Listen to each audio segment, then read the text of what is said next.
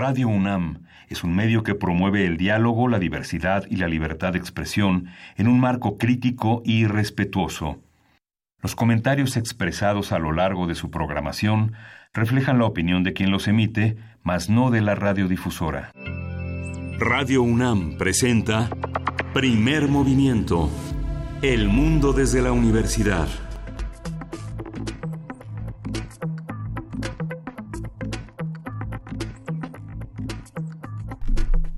Buenos días, hoy es eh, el 26 de septiembre, el jueves 26 de septiembre y son las 7.04 de la mañana aquí en la Ciudad de México. Estamos en Radio UNAM, en la cabina de Radio UNAM en primer movimiento. Berenice Camacho, buenos días, ¿cómo estás? Hola, Miguel Ángel Quemain, muy bien, muy listos, bueno, listos aquí para empezar en este día, en este día importante. Llegamos al quinto aniversario, el quinto año de los hechos en Iguala, de aquella noche trágica. En Iguala, Guerrero, sin saber, pues, dónde están los estudiantes desaparecidos y quiénes son los responsables de su desaparición. Y pues mucha agua ha corrido, lo sabemos.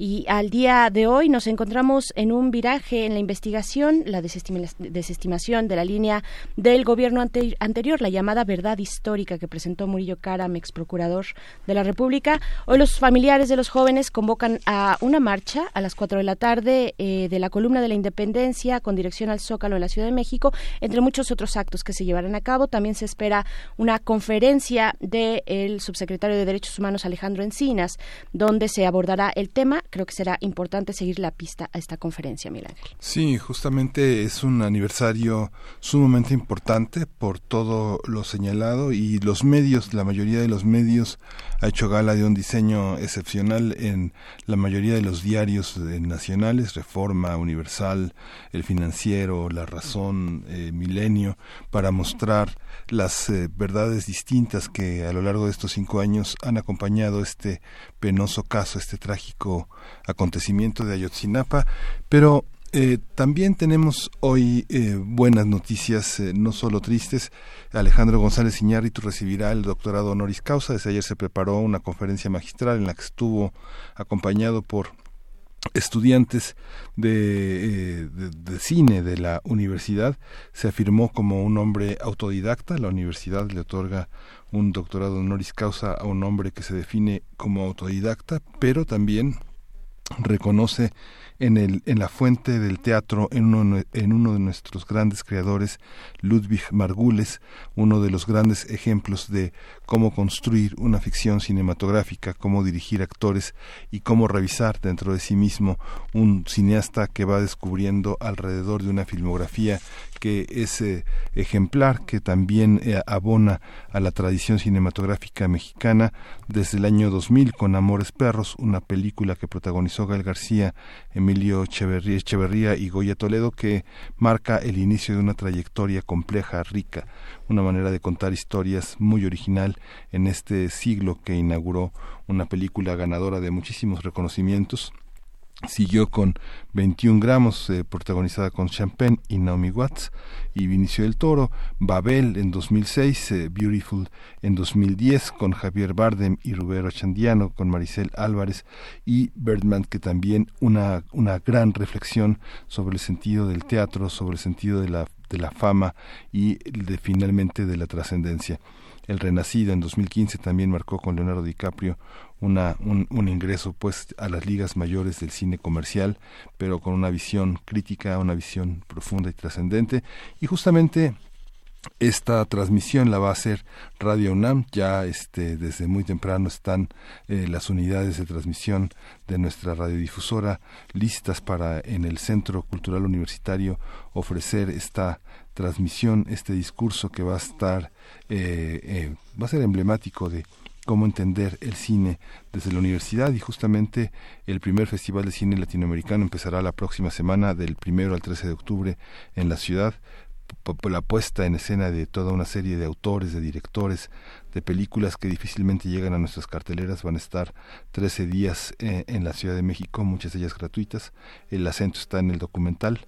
Vamos a empezar justamente con el tema de Ayotzinapa, El Paso de la Tortuga, que dirigió Enrique García Mesa, y se inaugura justamente la próxima semana con la película El Automóvil eh, Gris, una representación que va a hacer Claudio Valdés Curi, que estuvo aquí con nosotros, El Automóvil Gris de Enrique Rosas, que va a estar en la escena en el Teatro de la Ciudad a las ocho y media el próximo primero de octubre. Así es, pues ahí está la invitación. Y siguiendo con las noticias, noticias importantes, después de una calorada discusión, el Pleno del Senado avaló en lo general y en lo particular las tres leyes secundarias en materia educativa pues después de eh, la reforma constitucional al, artículo tercero, se trata, lo sabemos, de la Ley General de Educación, que eh, en la que se abrogó la Ley General de Infraestructura Física Educativa. También la segunda ley de la que se trata es la Ley General para la Carrera de las Maestras y Maestros. Y por último, la Ley Reglamentaria para la Mejora Continua de la Educación. Ambas, bueno, más bien las tres se aprobaron en lo general, en lo particular también. Se remiten al Ejecutivo para su promulgación. Hoy también en el Senado, la exministra y secretaria de Gobernación, Olga Sánchez Cordero, se presentará en senadores para dar continuidad a la glosa del primer informe de gobierno. Y por último, también cabe eh, la pena mencionar desde ahorita, pues que con 24 votos a favor y 10 en contra, las y los diputados de Oaxaca aprobaron la tarde de ayer la modificación al Código Penal del Estado para despenalizar la interrupción del embarazo hasta las 12 semanas de gestación un paso importante para los derechos reproductivos de las mujeres. Eh, 12 años habían pasado 12 años desde que en la Ciudad de México se, se, estableció la interrupción legal del embarazo, el ILE, eh, 12 años también, me parece, de silencio por parte de los demás congresos estatales hasta el día de ayer, que se rompe este silencio, que se da este paso en el Congreso de Oaxaca, que significa mucho para una población eh, como la oaxaqueña, con una gran, eh, con, grupos de población, eh, poblaciones originarias, mujeres y jóvenes que están, pues bueno, ahora ya no estarán más pues a merced de estos abortos clandestinos, de estas prácticas médicas oscuras sino que podrán hacerlo a través de las vías de la, de la salud pública y pues bueno, es un gran paso que no hay que dejar de mencionar, Miguel Ángel, pero tenemos mucho, mucho para el día de hoy, como lo pueden notar, hay mucho, mucho en la mesa que, platicar, discutir y analizar. Sí, vamos a tener hoy en este jueves de gastronomía el pozole y sus posibilidades. Vamos a conversar con Rodrigo Llanes, el chef e historiador, ya lo conocen, es un colaborador habitual de Primer Movimiento y pondrá sobre la mesa unas posibilidades del pozole verdes, rojos y ¿Cuál es tu favorito? el, blanco. el rojo. ¿El rojo? Sí, el, tradicional de aquí del centro, en la capital. Bueno, díganos ustedes cuál es su favorito, cuáles son sus recetas, sus secretos, si los quieren, si los quieren compartir. Recuerden que estamos haciendo comunidad. Se trata de eso, de compartir los recetas, recetas eh, y, secretos culinarios. Bueno, también vamos a tener como cada jueves la sección de Historia de México con el doctor Alfredo Ávila, investigador del Instituto de Investigaciones Históricas de la UNAM.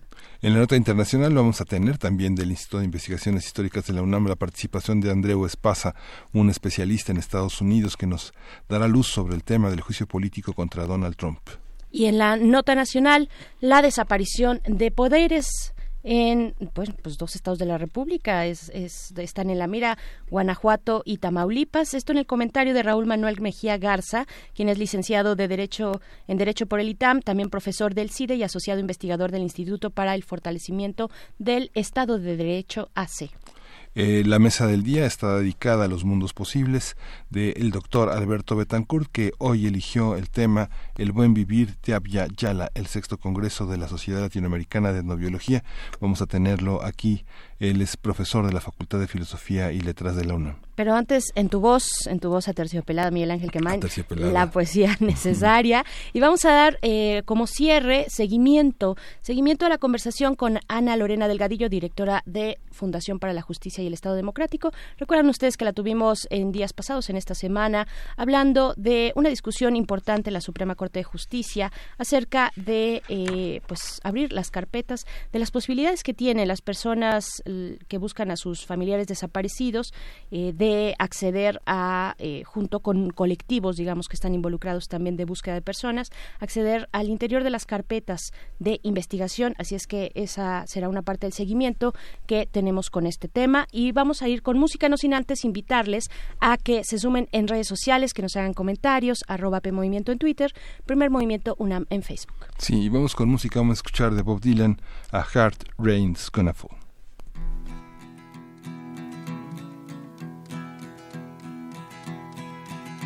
Oh, where have you been, my blue-eyed son? And where have you been, my darling young one? I've stumbled on the side of twelve misty mountains. I've walked and I crawled on six crooked highways. I've stepped in the middle of seven sad forests. I've been out in front of a dozen dead oceans. I've been 10,000 miles in the mouth of a graveyard. And it's a hard, it's a hard, it's a hard, it's a hard, it's a hard rain. You're gonna fall.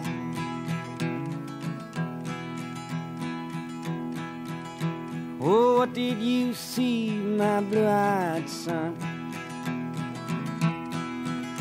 And what did you see, my darling young one? I saw a newborn baby with wild wolves all around it. A highway diamonds with nobody on it. I saw a black branch with blood that kept dripping. I saw a room full of men with their hammers a bleeding. I saw a white ladder all covered with water. I saw 10,000 talkers whose tongues were all broken. I saw guns and sharp swords in the hands of young children. And it's hard, it's hard, it's hard, and it's hard, it's hard rain.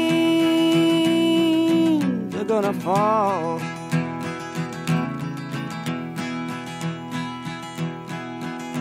Oh, what did you hear, my blue-eyed son?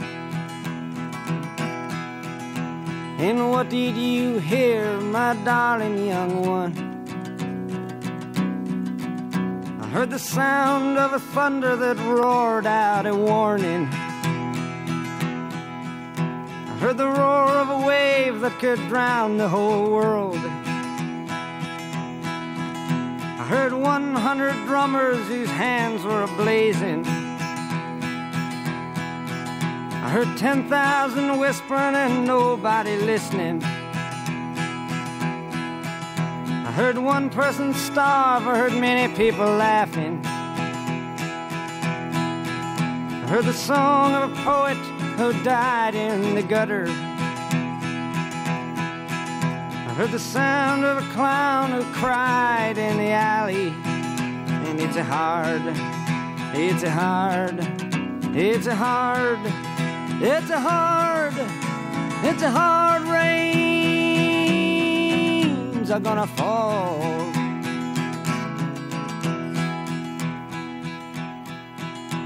Oh, what did you meet, my blue-eyed son? And who did you meet, my darling young one? I met a young child beside a dead pony. I met a white man who walked a black dog. I met a young woman whose body was burning. I met a young girl, she gave me rainbow.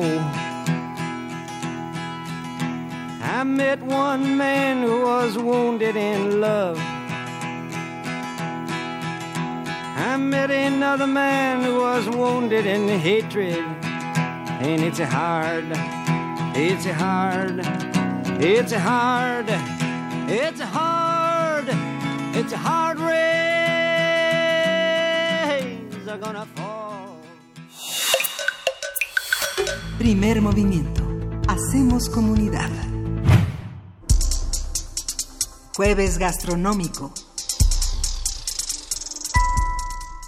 El pozole es un caldo de gran tamaño preparado con carne de cerdo, maíz cocido y reventado, chile y verduras. Este platillo ha sido muy popular en México desde la época prehispánica, ya que fue creado por los mexicas entre los años 1325 y 1521.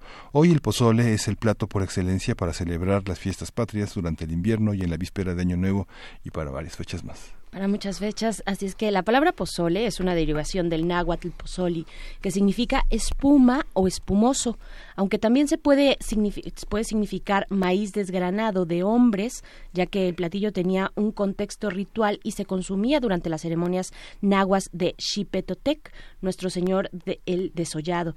Después de la conquista española se prohibieron este tipo de rituales, por lo que tuvieron que sustituir la proteína del platillo por carne de cerdo, ya que se dice eran parecidas en color, en textura y en sabor. Hay al menos 20 variantes de pozole. Cada región de México ha modificado los ingredientes según sus gustos. Por ejemplo, en el estado de Guerrero se le agrega tomate verde, en Michoacán chicharrón, en Colima queso blanco, en Jalisco chile ancho y en las zonas costeras sardinas. A pesar de ello, el más conocido es el pozole blanco, que es el más consumido en la zona centro de México. Este pozole se prepara con carne de cerdo, caldo de maíz, cacahuacintle, lechuga, orégano, chile molido, rábanos y cebolla picados. Actualmente hay una variación de pozole con pollo, pero el original y clásico lleva carne de cerdo. Vamos a conversar sobre el pozole, cuáles son sus ingredientes, cuáles son sus posibles variaciones y cómo se inserta en nuestra vida gastronómica. Está con nosotros Rodrigo Llanes, el chef, él es, ha sido un colaborador habitual de Primer Movimiento y está aquí en esta cabina muy madrugador. Gracias Rodrigo, gracias por estar con aquí. Con mucho gusto, pues aquí para platicar. Por favor, cuéntanos. Eh, bueno, ya hacíamos este, esta breve introducción. Eh, pues, ¿qué registros históricos contamos para hablar del pozole? Todo, todo lo que nos quieras decir. ¿Qué no decir del pozole con tantas variedades que existen, con tantas formas de disfrutarlo? Pues mira, em, hay que reforzar el carácter ritual que tenía en la época prehispánica. Y aquí quisiera mencionar que hay un gran especialista en el tema, que es el doctor Stan de Klerk, eh, él es historiador y participa del proyecto de Noticonquista que tenemos ahí en, Históricas de la UNAM y sin duda es quien ha hecho la investigación más extenuante sobre la antropofagia ritual en, Mesoamérica. Y entonces, efectivamente, se han encontrado las recetas de este pozole de guerrero, por decirlo de una manera contemporánea, no del actual estado de guerrero, sino de guerrero vencido, capturado y sacrificado, o de Ishipla, de estos eh, cautivos que se sacrificaban en otro tipo de ceremonias que no necesariamente eran hechas por guerreros. Y eh, se sabe que eh, por su investigación ha habido una gran controversia al respecto, porque obviamente el hecho de que hubiera antropofagia entre los antiguos nahuas o en general entre los indígenas eh, de Mesoamérica, pues pareciera que es un argumento ideal para desprestigiar a toda la cultura eh, prehispánica que lo sustenta. Y fue, digamos, uno de los elementos de mm, combate ideológico que tuvieron los frailes para la evangelización. Eh, hablar de las cosas abominables que hacían estos en honor a sus dioses era como una de las frases típicas que puedes leer en todas las fuentes escritas por los misioneros. Eh, sin embargo, eh, obviamente ha habido un, un, estudio y se ha querido contrarrestar esa visión y a veces se trata de negar o de soslayar como diciendo pues esto ocurría muy pocas veces y era en contextos muy específicos. Pero el doctor de Klerk finalmente pues, logró hacer una investigación muy amplia y profunda al respecto y pues está confirmado que sí, había pozole de guerrero. este eh, eh, ah, tenía ciertas reglas esta, este ritual. El sacrificado se sacrificaba en el templo mayor, eh, se le sacaba el corazón y esto era lo que alimentaba a los dioses. Luego el cuerpo se rodaba por la escalinata del templo mayor y entonces el guerrero que había hecho cautivo a la víctima se lo llevaba a su casa, ¿no? Y como vivía en un barrio o en uno de estos calpuli, donde era una especie de familia extendida, pues entonces ya ahí se, se cosía. el guerrero consideraba a su víctima como su hermano. Entonces había una identificación especial entre el que lo cautivaba y, el cautivo. Y él no podía comer de ese pozole, era para el resto de la familia. Eh, se cocía con, con el maíz cacahuacintle reventado y era un pozole al que no se le agregaba condimento, o sea, no se le ponía sal. Y justamente de ahí derivaba este carácter sacramental, ¿no? De cierta penitencia. Eh, en temporada de lluvias llegó a encontrar están algunas referencias a que se le agregaba flor de calabaza al, al caldo porque pues obviamente era la temporada en la que ya estaban en las milpas este, las, las flores de calabaza. Eh, ¿Qué ha sucedido con el paso de los años? ¿no? Yo creo que toda esa energía religiosa y espiritual del México prehispánico pues no desapareció. La cultura, al igual que la energía, pues no se crea ni se destruye, tan solo se transforma. Y obviamente se transformó la receta, se cambiaron los contextos, se cambió obviamente radicalmente la, la ideología eh, religiosa que había detrás de ello, el triunfo del, de esta evangelización de, impuesta por los españoles, pues hizo que los, las concepciones originales eh, se transformaran radicalmente. Y entonces hoy en día pues ya es uno de los eh, platillos más emblemáticos de México. Nos encanta porque es muy sabroso. En primer lugar porque tiene el maíz y es un maíz especial que es el cacahuacintle, el de grano gordo. Hay que mencionar que este es un maíz que solo se da en temporada. Eh, uno puede ir, por ejemplo, al mercado de hortalizas eh, en la central de abastos, que es el mercado abierto, y hay toda una sección dedicada exclusivamente a los elotes frescos. Y claro, como los elotes se eh, pueden cultivar ya con otros sistemas o en la época prehispánica con la misma chinampa, pues hay elote fresco todo el año. Sin embargo, el cacahuacintle solo lo encuentras en la temporada de lluvias y es un maíz más gordo y que se da generalmente en tierras frías. Eh, obviamente ya desgranado eh, y seco se puede almacenar y eh, en la receta tradicional lo que se hace es primero poner a reventar con agua y cal el grano para que se pueda luego lavar el ollejo, quitarle el ollejo y después de esto ya se pone a cocer. Se le van agregando eh, caldo de carne. Para el pozole blanco generalmente es carne de cerdo, aunque como bien mencionaron, pues hay variedades regionales donde se le agrega también eh, carne de pollo, eh, pescado, hay gente que también lo hace con res. Y esta receta básica pues lleva todos los complementos que hacen que el platillo sea único y diferente y que a mucha gente extranjera no, no le guste porque no lo entiende. Lleva esta mezcla de el calor de la sopa, eh, del caldo delicioso, los granos calientes obviamente, pero luego se le pone la cebolla picada que es cruda, los rábanos picados que también son crudos, la lechuga, eh, para aderezar se le pone un poco de orégano o chile piquín, o además chile piquín eh, y se acompaña con tostadas. Entonces, por ejemplo, para los europeos que he conocido, cada vez que lo prueban dicen, ¿qué es esto? No es una ensalada, no es una sopa. no, pues es pozole, es algo único de los mexicanos. Eh, el caldo eh, tiene variedades regionales porque cada región de lo que ahora es nuestro país, pues tiene ingredientes diferentes y va apropiándose de, de la receta original eh, o del principio básico del pozole y lo va eh, enriqueciendo. Entonces a los jaliscienses les gusta hacerlo rojo y entonces le agregan chile que puede ser puya o guajillo molido al caldo y por eso se tiñe de rojo y es muy característico. Eh, el otro es el verde, al que se le agrega un poco de salsa de tomate y pepita molida. Este se lo comen en, en Guerrero en Tierra Caliente y en Michoacán y luego pues se le van agregando otro tipo de complementos, ¿no? Ahí mismo en Michoacán y también en Guerrero le ponen chicharrón de cerdo crujiente, picado y ya al final como si le pusieran los rábanos, ¿no? Para incrementar la incógnita de, personas no mexicanas, además. Exacto, ¿no? El crujiente.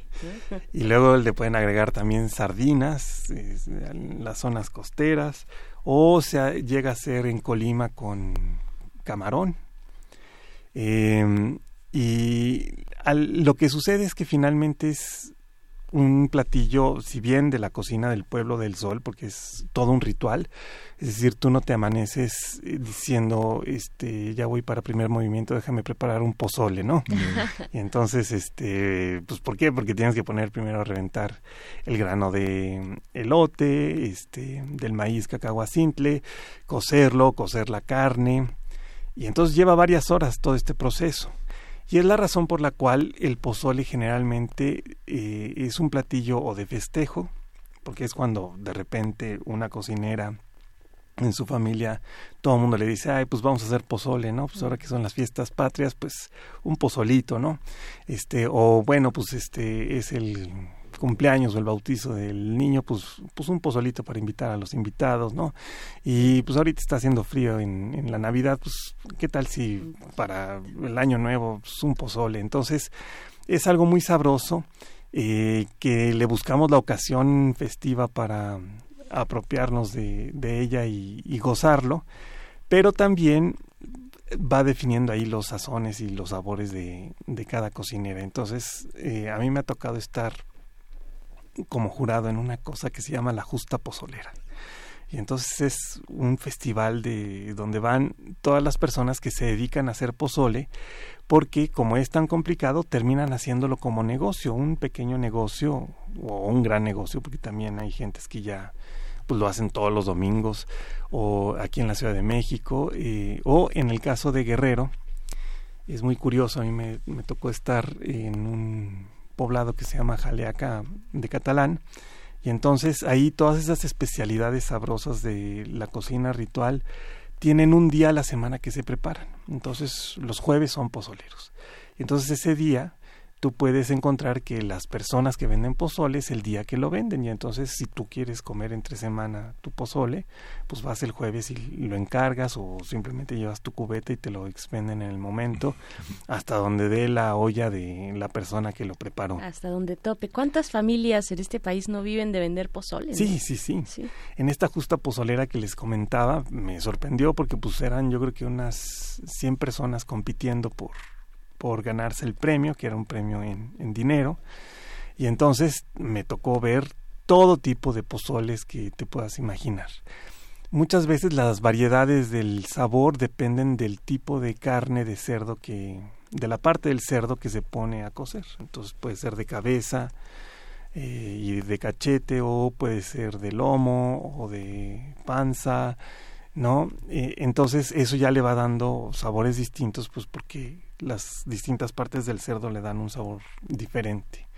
Me ha tocado ver también los pozoles eh, vegetarianos, entonces había uno que, que, ganó el tercer lugar que hizo un pozole de setas muy muy rico, ¿no? Entonces imagínate la seta desmenuzada como si fuera carne, la vas comiendo y es muy sabroso y además muy ligero a diferencia luego del pozole de cachete, ¿no? Por decirte uno de ellos. A ver, Rodrigo, pero eso no, no, o sea, eso es polémico, ¿no? ¿No estamos hablando entonces ahí de una sopa de setas simplemente? Pues no, porque lleva el resto de los ingredientes que lleva el pozole. El elote desgranado, los granos gruesos, ¿no? Ajá. Y este a los hongos en la época prehispánica los consideraban este carne, ¿no? Entonces, pues en ese sentido puedes decir es un tipo de carne eh, diferente, ¿no? Y puesta en la receta. Es muy válido. Sí entra entonces en la categoría de pozole. Yo creo que sí, porque además en otras regiones se sustituye, por ejemplo, el maíz cacahuacinte, que a lo mejor no se tiene como un ingrediente común, eh, con trigo, por darte mm. un ejemplo de los de Sonora y Sinaloa y entonces se cuece el, el, grano de trigo, también en el Estado de México lo hacen, y se hierve y se le pone el caldo con, con la carne o incluso con otras verduras. Y luego ya hay otras variedades donde se le incluye garbanzos o le llaman, por ejemplo, pozole de, de frijol y entonces lo que ves es el maíz mezclado con granos de frijol y la carne y se vuelve algo muy sabroso que lleva el mismo tipo de condimentos eh, extra, ¿no? Los rábanos, la cebolla, etcétera. ¿Con cebada perla no hay? No, bueno, yo no lo he visto. Eh, sí me ha tocado comer una sopa muy sabrosa con la cebada eh, y que dicen, ay, esto sabe un poco como a pozole, si le pusiéramos un poco de, de rabanito y lechuga. Sí, fíjate que este bueno, el maíz tiene alguna particularidad, Rodrigo, porque finalmente la diversidad está en los caldos, pero este maíz eh, hay en Perú una una especie de pozole, pero que se hace con pata, ¿no? Con pata de res, con pata de carnero, que se llama patasca, ¿no? Ya ves la diversidad de maíces. Hay maíces que se parecen al cacahuatzintle, que son muy parecidos en Perú, pero que no lo son, ¿no? Exacto. Que son, pues, el de cacahuatzintle tiene esa dureza de las tierras altas de los valles, ¿no? que eh, se hace en Toluca fundamentalmente, Sí. aunque Tlaxcala, Puebla y Hidalgo son los grandes productores, no hay otro estado que produzca esa cantidad de pozole, ¿no? Exactamente. Y sí, es muy parecido el, el elote mm, sudamericano al cacahuacintle porque también son granos gordos.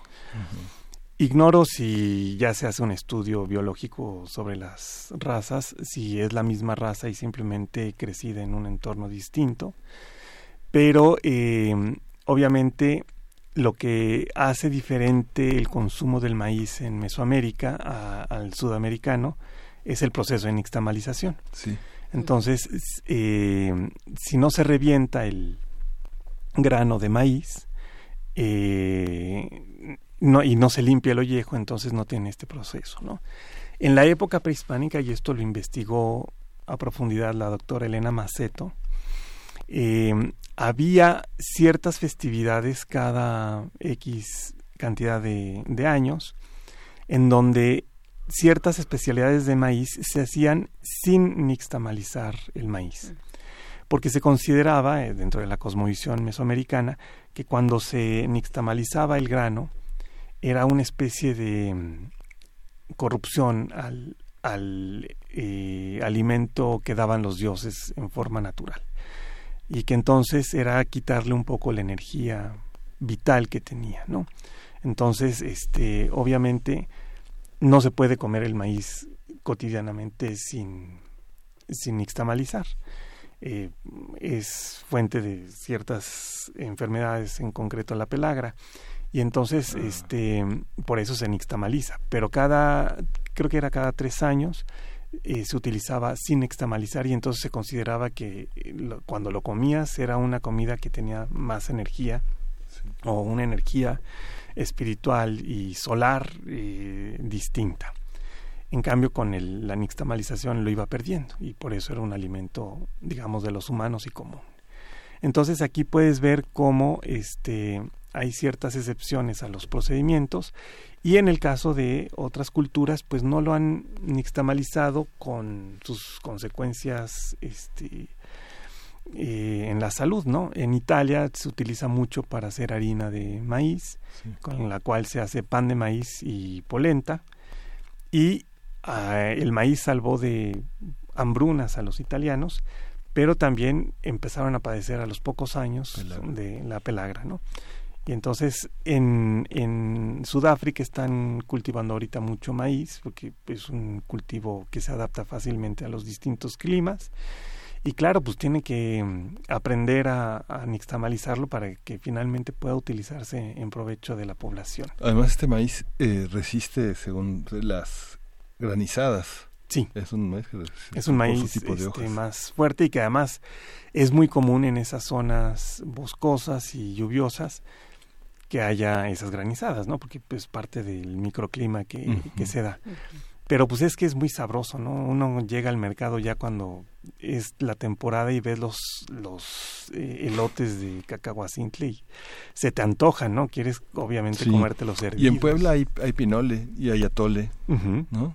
De, simple. También por acá quienes nos escuchan dice Anuar Luna dice, nos recomienda una pozolería en la colonia Guerrero dice que es magnífica dice la especialidad en esa pozolería es el pozole verde con tres cucharadas de mezcal y se puede poner un alacrán. Wow. Ahora sí, Pues, pues nos dejaste con el ojo. Yo sí he comido los alacranes, fíjate. Los he probado ahí en, en un pequeño restaurante que está al lado del mercado de San Juan, en Ernesto Pujibet. Y lo que sucede es que se venden como deshidratados con unas tortillas de maíz azul hechas ahí al momento y con un poco de salsa cuando uno lo muerde, pues primero no tienes que impresionarte mucho, ¿no? Más bien no lo piensas, lo metes en el taco y le das la mordida y tiene un sabor ligeramente ácido, como si te estuvieras comiendo un, un poquito de, de limón o de algo ácido.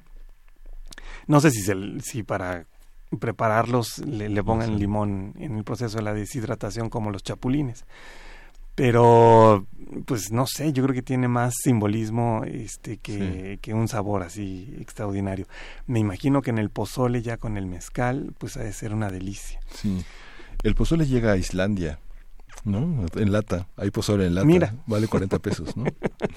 hay varias empresas, no sé, yo pienso, por ejemplo, el mexicano tiene su pozole blanco en lata para aderezarlo, pero la costeña sacó hace ya algunos años pozole blanco y pozole rojo digamos, el precio está entre 40 pesos y 50 pesos, ¿no? Un, plato de pozole, ¿no? Hay una empresa de restaurantera que desde hace, yo creo que más de 50 años tiene el pozolcal y era así como, ¿no? es así como dicen la casa del pozole, ¿no? Que yo nunca lo he comido ahí, la verdad, pero este son lugares que han comercializado muchísimo el, el tema. Pareciera como que son los dueños de la marca, ¿no? Como los tacos al pastor. ¿no? Sí, porque pues del goloso mestizo le encanta, entonces de repente el que puedas decir, hoy es martes y se me antoja un pozole, pues ahí tienes la casa del pozole abierta, ¿no?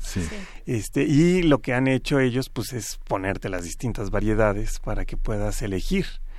Algunas de ellas mm, desastrosas, me ha tocado probarlas, como el pozole vegetariano, que en vez de hacerlo con estas setas, como les menciono, o ponerle esquelites o verdolagas, eh, le ponen brócoli y eso sí. ya sabe raro, ¿no? Yo me imagino que ese pozole, si, le, si se condimentara con salsa de soya y alguna salsa medio tailandesa de, de chiles, pues terminaría siendo como una sopa extraña asiática a la cual le tendrás que agregar quizás un poco de carne de pato laqueado o algo así para que sepa delicioso pero si estás acostumbrado a la intensidad del sabor del pozole y de la carne hay un sabor a piedra el, pozole que tiene hay un sabor como a humedad el de el de Toluca no pero existe Rodrigo un término para el pozole no sé yo he comido pozoles que se ve que, lo han cocido no sé unas 25 veces y otros que acaba de hacerse que tiene un, una especie como de de algo crujiente hay algo que truena en el grano que no termina como de este de estar como totalmente masudo, muy cocido. Eh, eh, ¿Existe esa distinción o es una cuestión? Pues tiene que ver con el azar, ¿no? Porque tú como pozolero puedes decir, pues calculo que vienen 100 personas, ¿no? Eso me tocó verlo ahí en la justa pozolera, que todo el mundo llevaba cierta cantidad y de repente vieron el éxito que tiene, ¿no? Este es un evento que, se hace en el lienzo charro y llegan, no sé, unas tres mil personas. Y entonces, este, pues llevas al concurso una parte y puedes vender otra. Y entonces, este, pues llegas con una cantidad diciendo, pues le vamos a vender pozole a 100. Pero cuando empieza a terminarse el de todos los puestos, el habilidoso que dijo yo voy a venderle a mil, es el que se lleva la gran ganancia de venta. Y entonces, eh, pues, ¿qué sucede? Que si vendes pozole los fines de semana y lo hiciste el, viernes? viernes, ¿no? Porque tienes que adelantarle, pues la primera recalentada está muy bien. A la segunda, pues lo que sucede es que el grano ya reventado empieza a, soltar la, la, fécula y entonces empieza a volver espeso. Por eso el caldo del primer día es el que es más claro, más ligero. Más ligero, sí. Según yo, tiene más sabor, porque ya en, el recalentado lo que va haciendo es que tiene más sabor casi a tamal, por decirlo de alguna forma. Sí. Hacerlo con el, el, el, cacahuacintle fresco hace que el grano no se haga como masudo y entonces pues ahí sí lo puedes comer delicioso. Eh, sucede también que muchas veces eh, y en fiestas, en temporada de fiestas, se vende en los mercados ya nixtamalizado, entonces ya lo compras reventado, ya nada más lo pones a cocer con agua, no lo tienes que nixtamalizar tú, ¿no? Y limpiarle el ollejo. Y luego lo venden en lata. El problema del de lata es que no revienta. Cuando lo cueces, como ellos ya lo cocieron para poderlo enlatar, pues entonces este no reviente, entonces se vuelve un poco masudo. Y entonces ahí puedes ver la diferencia entre un pozole hecho con el maíz seco y con todo el proceso, o cuando ya lo compraste en bolsa, precocido o eh, enlatado. Claro que pues la cuestión práctica es fundamental aquí si no tienes todo el tiempo para hacer todo el proceso de la nixtamalización, pues te queda claro que el del mercado es el fabuloso. Y si estás en condiciones donde no hay un mercado donde lo puedas comprar, porque además no es un producto que, que encuentres fuera de las fiestas, ¿no? Es decir, tú vas ahorita a, los mercados y todavía ves, el remanente de lo que queda para venderse y que es por la temporada patria. Y también ves colgadas las tostadas ahí en todos los puestos que, han, que no se vendieron antes del 15 de septiembre. Eh, pero ya después de eso lo tienes que conseguir seco o enlatado. Y entonces las pozolerías sabrosas y que se caracterizan por este, tener un muy buen pozole es porque se echan todo el proceso, porque tienen muy focalizado este su negocio y a quién le venden y qué le venden y cómo les gusta y qué tan sabroso les queda. Y de eso depende que elijas un puesto o el otro y digas no el que es que el de la esquina no me gusta no y prefieres echarte 20 minutos en coche hasta llegar a, la pozolería que, que realmente te... De confianza. de confianza, la que, la que promete, la que te gusta y la que lo hace como a ti te gusta. Claro. Las especias también deben ser un tema porque son un pequeño elemento, pero hacen la diferencia en el sabor finalmente, en el olor, en la percepción del platillo que estamos que estamos degustando, ¿no? ¿Qué, con el pozole cómo funciona? Por supuesto el orégano seco eh, al final, pero durante la preparación, ¿qué hay de las especias? Prácticamente ninguna. Hay gente que le pone ajo y cebolla a la carne al momento de cocerse y nada más. Hay otras personas que obviamente para el rojo ya le ponen el chile y entonces es lo que le da el sabor. Y es curioso porque nos gusta el sabor del orégano molido en, en, nuestras manos al momento de prepararlo, lo cual lo hace muy perfumado. Nos queda el perfume en los mismos dedos, ¿no? Y entonces eso es parte del encanto. Eh, y luego, si es un caso de pozole blanco, pues el chile piquín, porque en la mayoría de los casos a los mexicanos nos encanta comer con chile. Eh, es eh, curioso también el sabor que tiene la cebolla picada y cruda y el rábano. Mm. El rábano tú ves que se comercializa mucho en la central de abastos, y lo venden nada más baratísimo. Y dices, bueno, pues ¿en qué se va todo el rábano? Pues yo creo que en los fines de semana pozoleros de todo mundo, porque realmente es algo muy sabroso y le da un sabor muy particular al pozole. Sí, terminas empacándote como medio kilo de algo, de, digamos, de, contenido, ¿no? tú eres un, un, este, degustador profesional de rábanos. Sí, sí, me trae así paquete de rábanos. Pues se nos, se nos ha acabado el tiempo delicioso de hablar de los pozoles, pero ahí queda la invitación a que nos compartan sus recetas, como este, pues esta que muy insospechada de el mezcal y del alacrán. Eh, pues no tenemos más que agradecerte, Rodrigo Llanes, por, por estar acá con la audiencia. Con muchísimo gusto. ¿Dónde te seguimos, Rodrigo?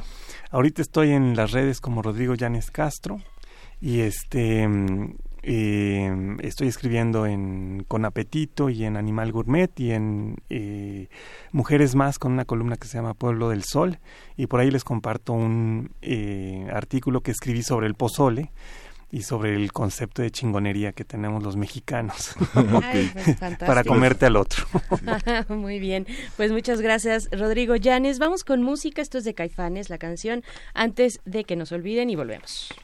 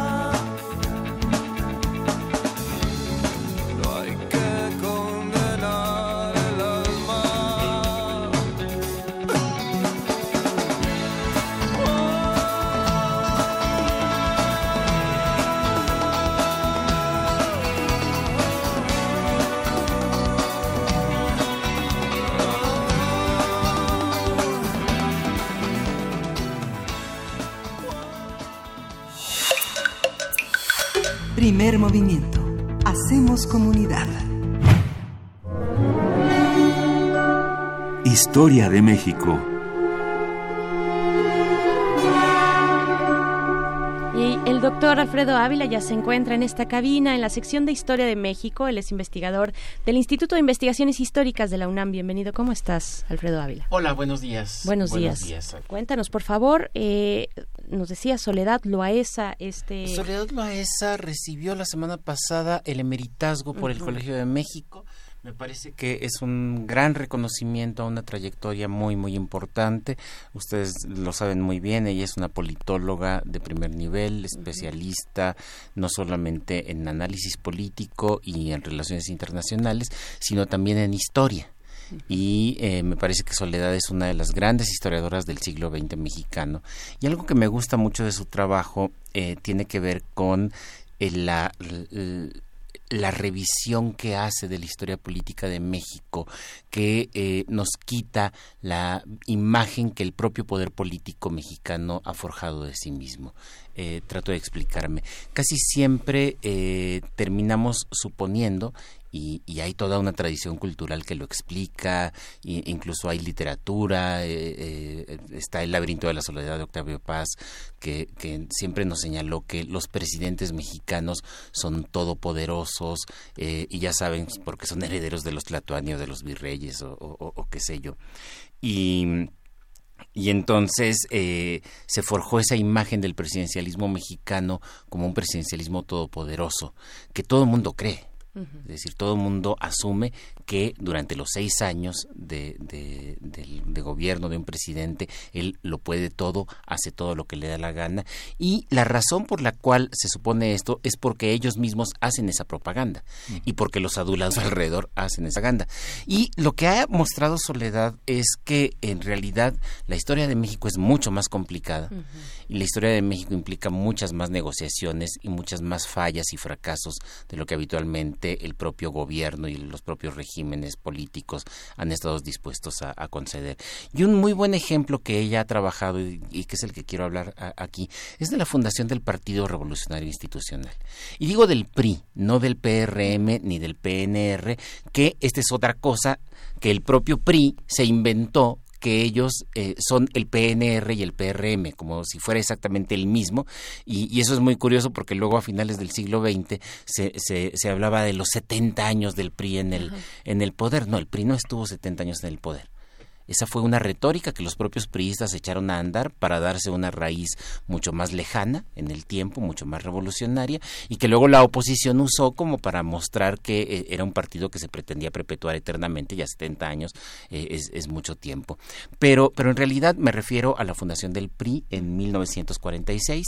Eh, que eh, fue la reorganización del partido que había dejado eh, Lázaro Cárdenas y que eh, con, una serie de modificaciones muy importantes. Y, aquí hay, que, hay que entender muy bien cómo es el sexenio de Manuel Ávila Camacho, que es el que echa a andar este partido. Manuel Ávila Camacho llega a la presidencia después de unas elecciones tremendamente discutidas y muy violentas eh, las elecciones de, 1940 fueron un fracaso para el régimen de Lázaro Cárdenas, que pretendía hacer una transición eh, mucho más mucho más tersa y en la que se estaban estaban en contra del gobierno de, de, la candidatura de Ávila Camacho, no solamente los almazanistas, es decir, no solamente un, un grupo político que se había articulado más o menos a la derecha, que eh, tenía simpatías con grupos sinarquistas, que tenía simpatías con grupos muy conservadores, empresariales, que se sentían muy alejados del, eh, eh, del gobierno de Cárdenas, que se sentían ofendidos por el gobierno de Cárdenas y sus posiciones más radicales hacia la izquierda, pero también dentro del propio partido oficial había descontento en contra de Ávila Camacho, porque se suponía que el candidato natural de Cárdenas tenía que ser Mújica, tenía que ser este candidato que siguiera, que mantuviera el radicalismo y que mantuviera las reformas iniciadas por, por el presidente Lázaro Cárdenas, y dentro del ejército, dentro del ejército, por allí se frenó que llegara alguien tan radical y por eso se apoyó a, eh, a, Ávila Camacho. Y eso también es interesante, porque Ávila Camacho no es el candidato natural de Cárdenas. Es decir, allí hay que empezar a ponerle frenos a la imagen de que el presidente todo lo puede. El presidente Cárdenas había tratado de meter al orden al, al ejército, poniéndolo como uno de los sectores del partido oficial. Pero el ejército decidió ir por la suya y postular a Ávila Camacho para eh, eh, sustituir a Cárdenas. Y Cárdenas al final tuvo que aceptarlo y al final lo vio con buenos ojos sabiendo que Mujica sería demasiado radical para la sociedad mexicana. Pero vamos que, se trata de negociar no es la voluntad del presidente. Y entonces lo que tenemos es que eh, Ávila Camacho llega a, la candidatura y las elecciones son tremendamente violentas. Las agencias estadounidenses en México reportaban alrededor de 350 muertos en esa jornada en esa jornada electoral además de muchos otros episodios de violencia, particularmente en la Ciudad de México, pero también en Puebla y en otras y en otras ciudades. Y esto lo que ocasionó es que eh, que Ávila Camacho de inmediato cuando tomó posesión de la presidencia se diera a la tarea de tratar de encontrar apoyos, porque sabía que era un presidente que no no las tenía todos, todas consigo. Y entonces la manera como consigue apoyos es acercándose a distintos grupos. Se acerca a Estados Unidos se acerca a Estados Unidos, que es algo que Cárdenas ya había empezado a hacer, negociar con las empresas petroleras que habían sido nacionalizadas eh, y con el gobierno de Estados Unidos, se acerca con los grupos empresariales de derecha y eh, más, tradicionales y se acerca también con los grupos políticos de derecha más conservadores. Apoya que el, movimiento nacional sinarquista se convierta en un partido político y empieza a apoyar al PAN, a Gómez Morín. Entonces, es una manera de congraciarse con estos grupos eh, eh, de más conservadores, no revolucionarios, como se decía entonces, y para meterlos en el juego político.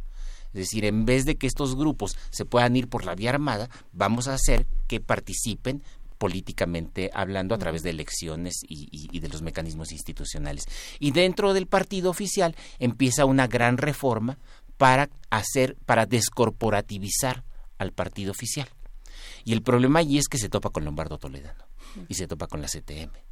Y la CTM y Lombardo empiezan a presionar y al final lo que consiguen hacer los sectores más cardenistas, eh, eh, hay sectores comunistas también, pero, pero los sectores más cardenistas dentro del partido oficial es obligar a Ávila Camacho a que eh, está bien, puedes negociar con los grupos de derecha, puedes meterlos al juego institucional, puedes meterlos a las elecciones, perfecto, pero el partido se queda corporativo y la central obrera va a seguir teniendo un enorme peso.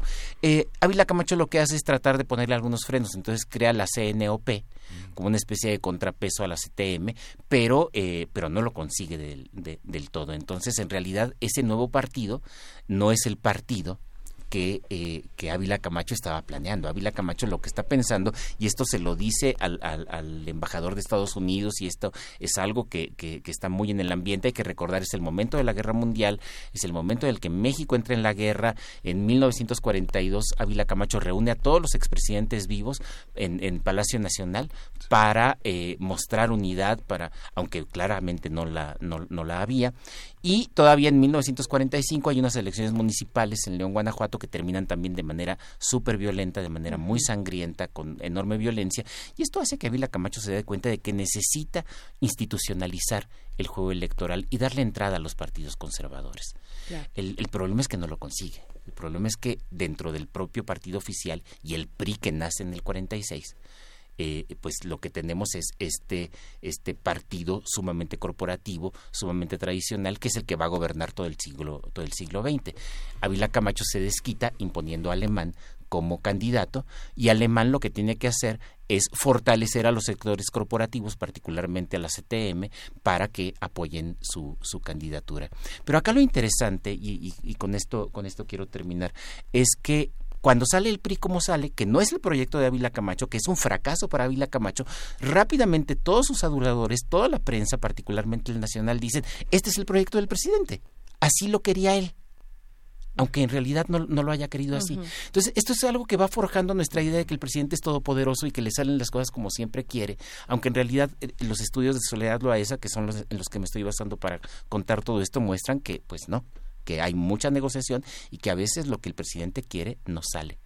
como, como lo planea. Un interesante momento del sistema político mexicano del siglo XX. Muchas gracias, doctor Alfredo Ávila, por estar acá. Eh, pues nos vamos al corte. Muchas gracias. Sí, nos despedimos de la radio de Chihuahua.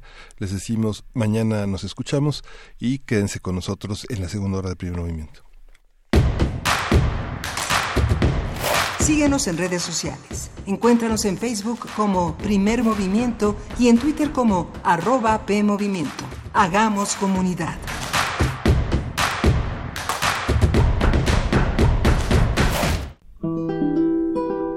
Seis cuerdas para expresar ideas y sentimientos.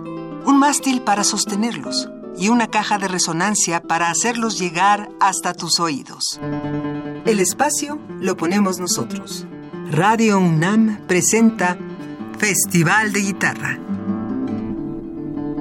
Cuatro conciertos que reúnen a algunos de los mejores guitarristas de nuestro país, aderezados con la presencia de otros grandes músicos latinoamericanos. Todos los jueves de septiembre a las 8 de la noche en la sala Julián Carrillo. Adolfo Prieto, 133, Colonia del Valle. Radio UNAM. Experiencia sonora.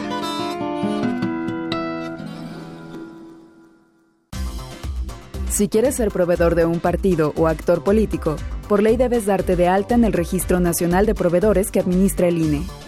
Recuerda que solo puedes vender, arrendar o proveer bienes o servicios a los partidos o actores políticos si estás inscrito y activo en el registro. Infórmate en INE.mx o realiza el trámite en rnp.ine.mx porque en la democracia contamos todas, contamos todos. INE. El cuerpo habla. Habla tan bien y con tanta claridad que puede expresar todas las historias que existen sin pronunciar una sola palabra. La asociación Mima Escena, dedicada al fomento y difusión del arte de la pantomima, te invita al primer Festival Internacional de Mimo Juan Gabriel Moreno, en la Ciudad de México. Talleres, espectáculos y un conversatorio para conocer la escena mímica nacional. Del 19 al 29 de septiembre. Consulta la programación al correo humberto arroba mimaescénica.mx o en Facebook como Mima Escénica y Mimo Trova. Es mejor ser responsables de nuestros silencios que esclavos de nuestras palabras. La psicología observa al ser humano, sus escenarios y comprende su diversidad. Adentrémonos en ella. Juntos hagamos conciencia, psicología y sociedad con Berenice Camacho y las doctoras en psicología Tania Rocha y Mariana Gutiérrez. Todos los lunes a las 18 horas por el 96.1 de FM y su retransmisión los jueves a las 19 horas. O si lo prefieres, escucha el podcast en radiopodcast.unam.mx. Radio UNAM, experiencia sonora.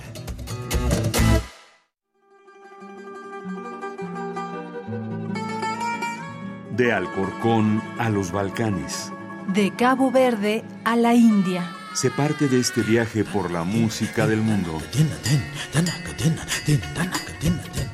Mundofonías. Una expedición de Araceli Zigane y Juan Antonio Vázquez. Sábados a las 18 horas por el 96.1 de FM. Radio UNAM. Experiencia sonora.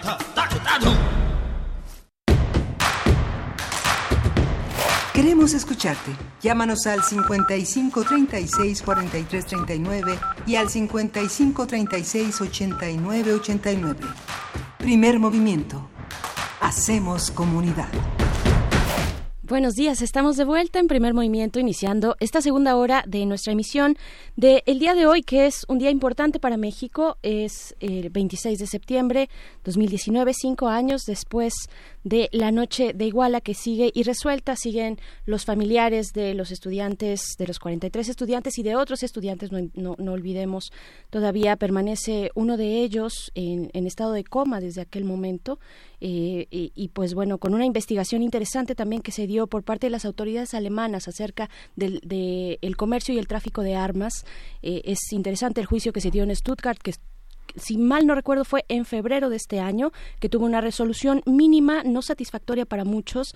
Eh, digamos, hay dos personas que, que fueron eh, privadas de libertad dentro de esta eh, empresa alemana que comercializó con México o, armas, armas que llegaron de manera ilegal a, a, este punto de Guerrero. Y pues bueno, este, este es el día que conmemoramos, que seguimos y siguen los familiares con la exigencia una lucha valiente, un recorrido muy valiente también eh, pues desgastante, a más no poder, podríamos pensarlo por parte de los familiares, pero así llegamos a este día jueves 26 de septiembre y buenos días Miguel Ángel Quemain. Hola, buenos días Berenice Camacho, buenos días. Eh, justamente todo esto que señalas, eh, hace dos días eh, Christopher Landó señalaba que la cooperación con México consistía justamente en esta parte del comercio de armas y del comercio ilegal de armas entre Estados Unidos y México, tener esa colaboración para evitar justamente esto que, que señalas, el comercio ilegal y sus consecuencias.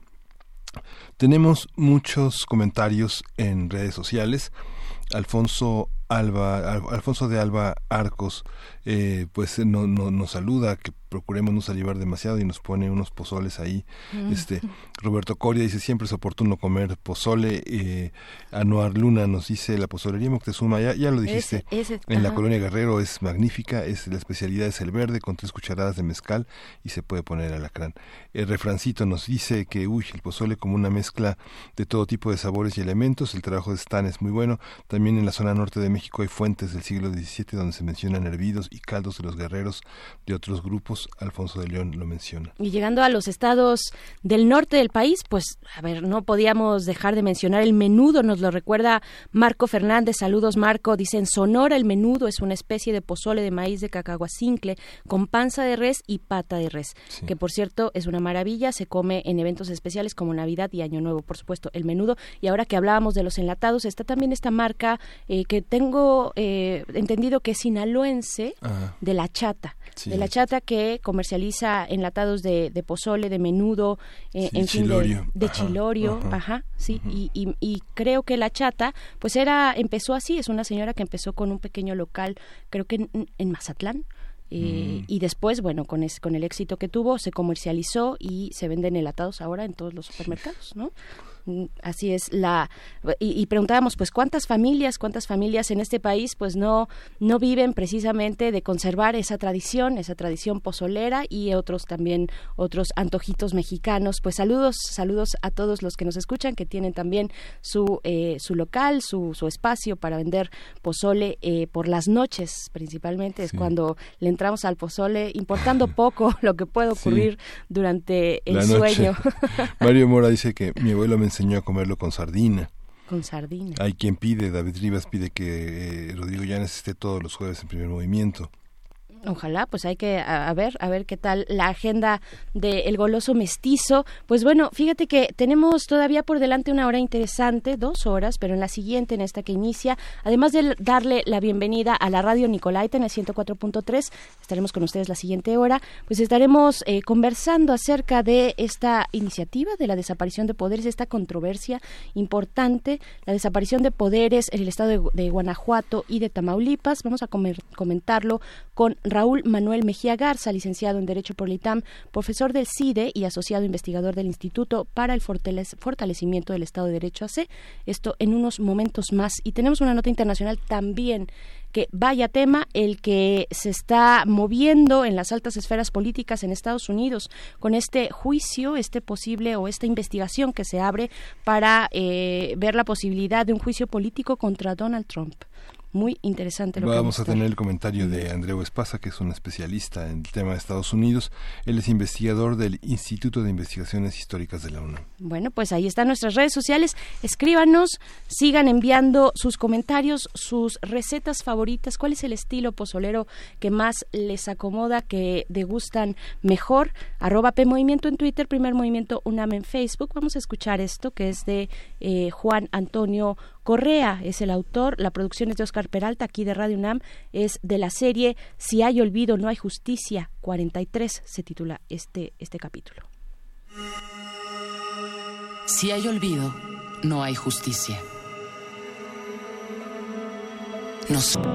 ¿Qué pasó realmente la noche del 26 y la madrugada del 27 de septiembre? ¿Por qué se los llevaron? ¿Dónde están? ¿Dónde están? ¿Dónde están? ¿Dónde están? ¿Dónde están? A un año. 43 poetas, 43 artistas sonoros, 43 días de transmisión. Porque si hay olvido, no hay justicia.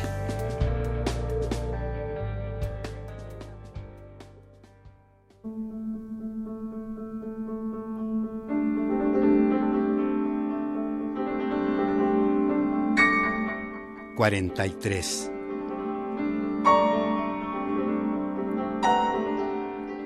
Tenían una guerrilla de orfebre sobre un pupitre de ecos al futuro una alquimia en el diario de sus manos con exposiciones forradas de sangre. Gozaban del asalto al miedo por creer en la hora más virgen de cara a la verdad. No asentían fronteras y practicaban escuelas de frescura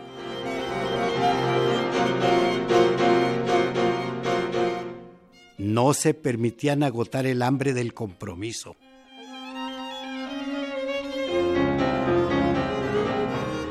Maduraban la hoguera impresa de la huella donde lo común fuera la vena abierta de todos.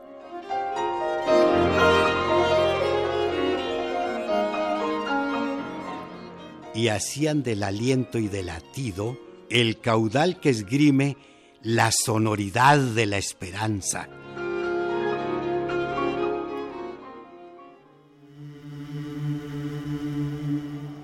los arrastraron al silencio. Les escondieron la identidad y el horizonte. Los masacraron sin opción al vuelo.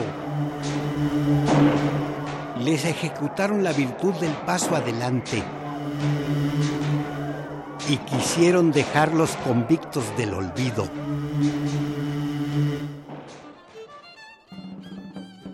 pero no pudieron vencer la semilla.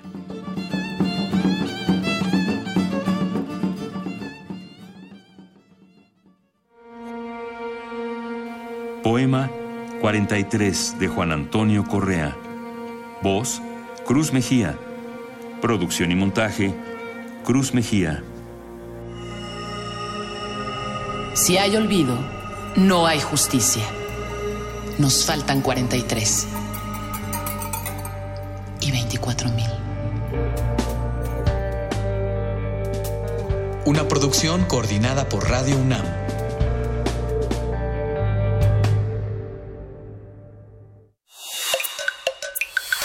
Primer movimiento. Hacemos comunidad. Este fue lo que acabamos de escuchar, uno de los capítulos que además estaremos transmitiendo a lo largo del día de hoy aquí en Primer Movimiento, uno de los capítulos de la serie Si hay olvido, no hay justicia, una serie que Radio UNAM, en la que Radio UNAM convocó a distintos productores de radio y artistas sonoros para hacer este homenaje a un año, a un año de los hechos eh, en Iguala, esto es convocando a la radio pública en general y pues bueno, estaremos sonándolo a, a lo largo del programa. Y vamos ahora sí con nuestra nota nacional. Primer movimiento. Hacemos comunidad. Nota nacional. En el Senado de la República, Morena presentó una solicitud de desaparición de poderes en Guanajuato y Tamaulipas, mientras que el PAN hizo lo propio para Veracruz. Las solicitudes fueron turnadas por el Pleno a la Comisión de Gobernación. Mónica Fernández Balboa, presidenta de la mesa directiva del Senado, explicó que la petición de acción nacional es por el incremento de la violencia en Veracruz, así como violaciones del Congreso a la Constitución y por la destitución del fiscal de esa entidad, Jorge Winkler. En el caso de Morena, la petición es por la violencia y las eh, presuntas ejecuciones extrajudiciales en Tamaulipas, de las cuales hablamos en esta semana aquí en Primer Movimiento, y también por el incremento de grupos delictivos en Guanajuato. Ricardo Monreal, coordinador de Morena en el Senado, reconoció la dificultad para que esas solicitudes se concreten, llamó a la cordura y consideró que hay otras medidas para resolver el problema de la inseguridad. Sobre este asunto, el presidente Andrés Manuel López Obrador pidió a los senadores no utilizar la figura de desaparición de poderes como venganza política. El mandatario dijo que se debe aplicar la justicia sin tintes políticos y tampoco puede apoyar la promoción de venganzas contra los adversarios. A partir de los llamados a desaparecer los poderes en tres entidades de la República, hablar sobre esta figura, qué significa, cuáles son sus implicaciones sociales y políticas y qué dicen esas propuestas de la gobernabilidad del país. Para ello está eh, Raúl Manuel Mejía Garza, quien es licenciado en Derecho por el ITAM, tiene estudios de posgrado en la Universidad Iberoamericana, la Universidad Autónoma de Madrid, el Instituto de Judicatura y el, Estudio de Leyes Medioambientales y actualmente es profesor asociado del Centro de Investigación y Docencia Económica, conocido por sus siglas como el CIDE, y le damos la bienvenida. Buenos días, eh, Raúl Manuel, eh, gracias por estar con nosotros. Muy buenos días, muchísimas gracias. ¿Cuándo se habla, perdón, Berenice, perdón, ¿cuándo se habla de esa, cuándo, qué significa la desaparición de poderes en los estados de la federación? La, la desaparición de poderes como facultad del Senado es una facultad que se establece en, a, a mediados del siglo del siglo XIX, bueno, última parte, última cuarta parte del siglo XIX, en 1874, con, la con el restablecimiento del Senado en, la Constitución de 57, y se establece como una salvaguarda federal eh, la integración de los estados siempre eh, es eh, una cuestión problemática. La Constitución contiene ciertas disposiciones que permiten que el pacto federal regule los conflictos tanto internamente entre los estados como entre los estados y la federación. Entonces, se, se tiene este tipo de cláusulas dentro de la Constitución como una salvaguarda a, la forma de Estado que tenemos en la Constitución mexicana como una república federal. Eh, es, es normalmente este tipo de cláusulas son utilizadas o, son establecidas para su utilización en casos muy extremos de intervención federal en los estados y no son herramientas, digamos, ni de amague, ni, ni de injerencia, ni de intervención política en los regímenes interiores que mantienen su soberanía y su autonomía conforme a los artículos 39, 40 y 41 primer párrafo de la Constitución. claro. ¿Y qué establecen exactamente? Porque aquí seguir el pie de la letra es, es fundamental. ¿Qué, qué, cuáles son las facultades que tiene el Senado, profesor Raúl Mejía, eh, al constatar o disolver? ¿Qué significa? ¿Cómo leerlo en este contexto? Es declarar que han desaparecido los poderes de un Estado. Entonces es una facultad declarativa, no es una facultad constitutiva como está en la Constitución, ¿no?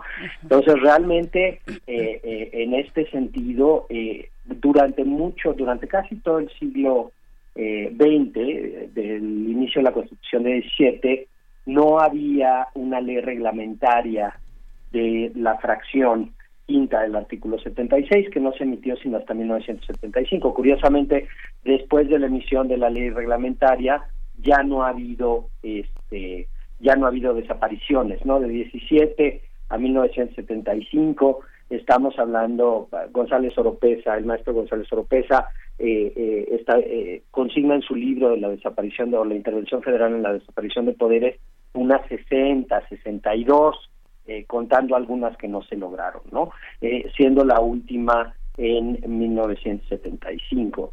Entonces, eh, la idea o la, como está establecida la facultad de la Constitución es que es una facultad declarativa, no es una facultad constitutiva. Si uno ve específicamente los casos, es que o se, se o, que realmente han desaparecido los casos internamente en los estados, existe una rebelión en contra de la Federación y se configura específicamente como está establecido en el artículo 2 de la ley reglamentaria de la fracción quinta del artículo 76, que se configura bajo cinco supuestos.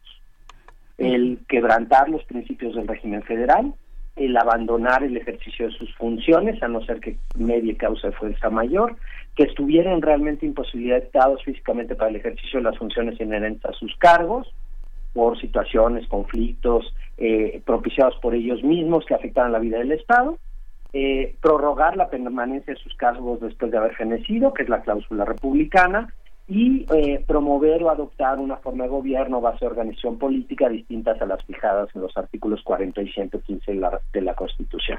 Entonces, si se fijan, son realmente supuestos muy, muy extremos, ¿no? Y son supuestos realmente que vulneran el pacto federal y vulneran el pacto constitucional.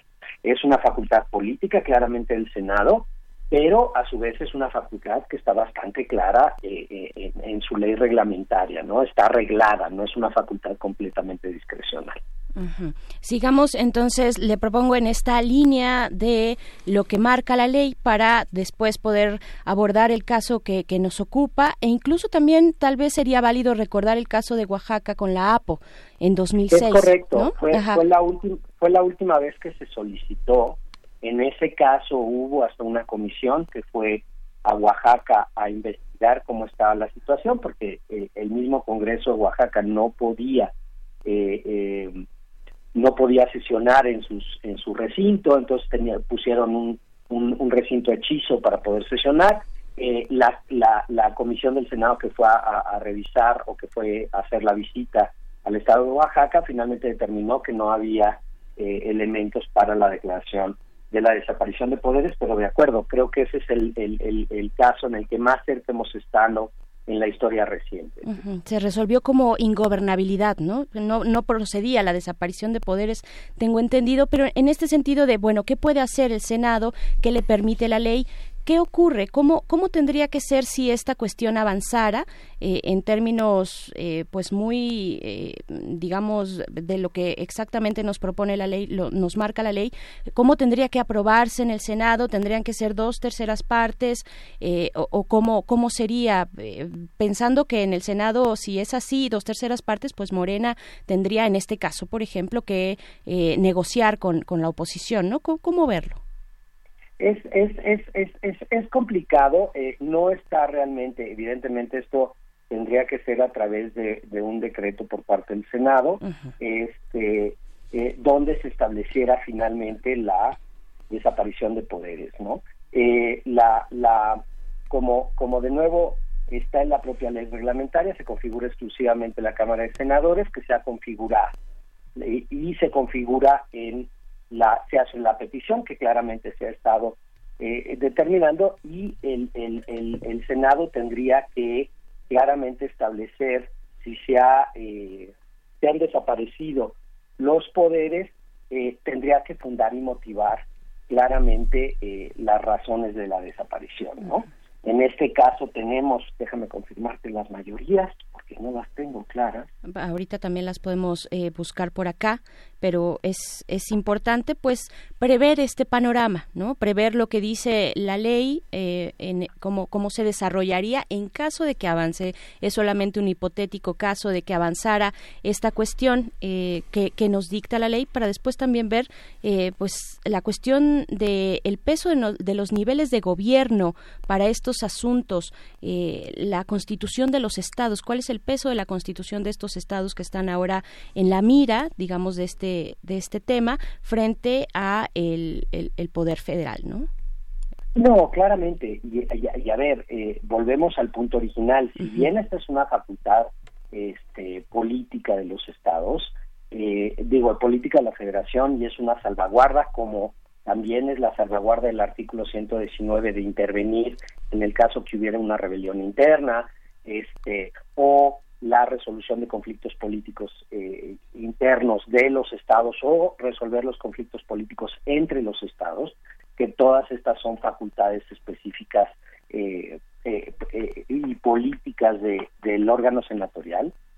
no no son no son facultades completamente discrecionales. Esto yo creo que es eh, algo que debe ser eh, muy claramente entendido, porque si no, estamos frente a una condición no controlable. Y esta va a ser uno, eh, si, si llegara a suceder una eh, si llegara a suceder una una este, si llegara a suceder una suspensión de garantías de este tipo eh, o una suspensión de poderes internos de los estados de este tipo, la pregunta sería si eso es un acto controlable a su vez frente a la Suprema Corte de Justicia, ¿no? Y si los estados eh, eh, pudieran en un momento dado impugnar la resolución del Senado de la desaparición, no queda claro que esto no pueda ser reclamable, esto podría ser un conflicto, ¿no? Entonces, eh, no, no, no, no resulta claro que, que, el Senado tenga una facultad omnímoda en este caso, ¿no? ¿Cómo ve usted la, la reacción de los ¿Cómo ve usted la reacción de los poderes locales, de los eh, de los eh, legisladores locales frente a una a una propuesta de ese tipo? Pues yo yo en principio sí parecería que los poderes locales lo estarían interpretando como una injerencia absoluta de la Federación, ¿no? y que están interviniendo en el régimen interior de los estados. Esto, esto son cosas, eh, esto no nada más es un conflicto político, es un conflicto estructural del Estado mexicano, ¿no? Y de su y, de sus condiciones eh, como eh, con la forma de Estado federal, ¿no? Entonces, sí estamos en una en una situación complicada, ¿no? claro, eh, vimos también, bueno, el día de ayer, de hecho, fue el, eh, se, presentó el tercer informe de gobierno de la administración de eh, Francisco García Cabeza de Vaca, el gobernador de Tamaulipas. Decía él, Tamaulipas no es moneda de cambio, con Tamaulipas no se juega, pues hablando de esta cuestión, de esta eh, pues posibilidad de esta idea, de estas eh, propuestas en el Senado de que se disuelva posiblemente los, los poderes en estas dos entidades por cuestiones de violencia, por cuestiones de crimen organizado. ¿Con qué cuentan los estados? ¿Con qué cuentan? ¿Con qué facultades cuentan? Eh, facultades constitucionales de sus constituciones locales, ¿no? Para hacer frente a, pues, no sé si calificarlo como algún exceso, eh, no sé si estamos ya en ese punto, eh, si podríamos estarlo, un, exceso por parte de los senadores del Senado de la República. Yo entiendo que sí, o sea, los estados tampoco se quedan en una, en una condición de indefensión eh, evidentemente habría que ver en su momento cómo reacciona la Suprema Corte de Justicia, pero en principio los estados tienen la vía de controversia constitucional claramente eh, claramente disponible para ellos en el artículo 105. Ellos podrían impugnar la resolución del Senado de desaparición de poderes, argumentando claramente que no se cubren ni las condiciones del artículo 76 eh, ni las condiciones de, establecidas en la ley reglamentaria este acto a su vez podría ser suspendido porque no es una no es una norma general, sino es un acto, entonces tendríamos posibilidades de suspensión y eh, eh, entonces esto se trasladaría el problema a la Suprema Corte de Justicia. En principio la Suprema Corte de Justicia ha tenido problemas con este tipo, tipo de facultades porque le ha costado mucho trabajo definir si estas son facultades de corte político o si son facultades controlables constitucionalmente, ¿no? O sea, o si es una prerrogativa, digamos, soberana por parte de algún órgano del Estado. Pero brincando ese primer, esa primera condición, yo entiendo que sí habría posibilidades de control por parte de la Suprema Corte de Justicia, al menos la vía la tienen clara, ¿no? Y eh, profesor Raúl Mejía, ¿ve usted, pues, algún exceso, algún exceso ya en su análisis eh, de especialista, algún exceso en este contexto político, se puede ver que, que sea precisamente de tintes políticos eh, esta situación que se plantea eh, en el panorama, ¿cómo, ¿cómo lo ve a nivel político? Sí, yo, yo, yo en el, en el caso yo sí veo que no estamos en una situación de desaparición.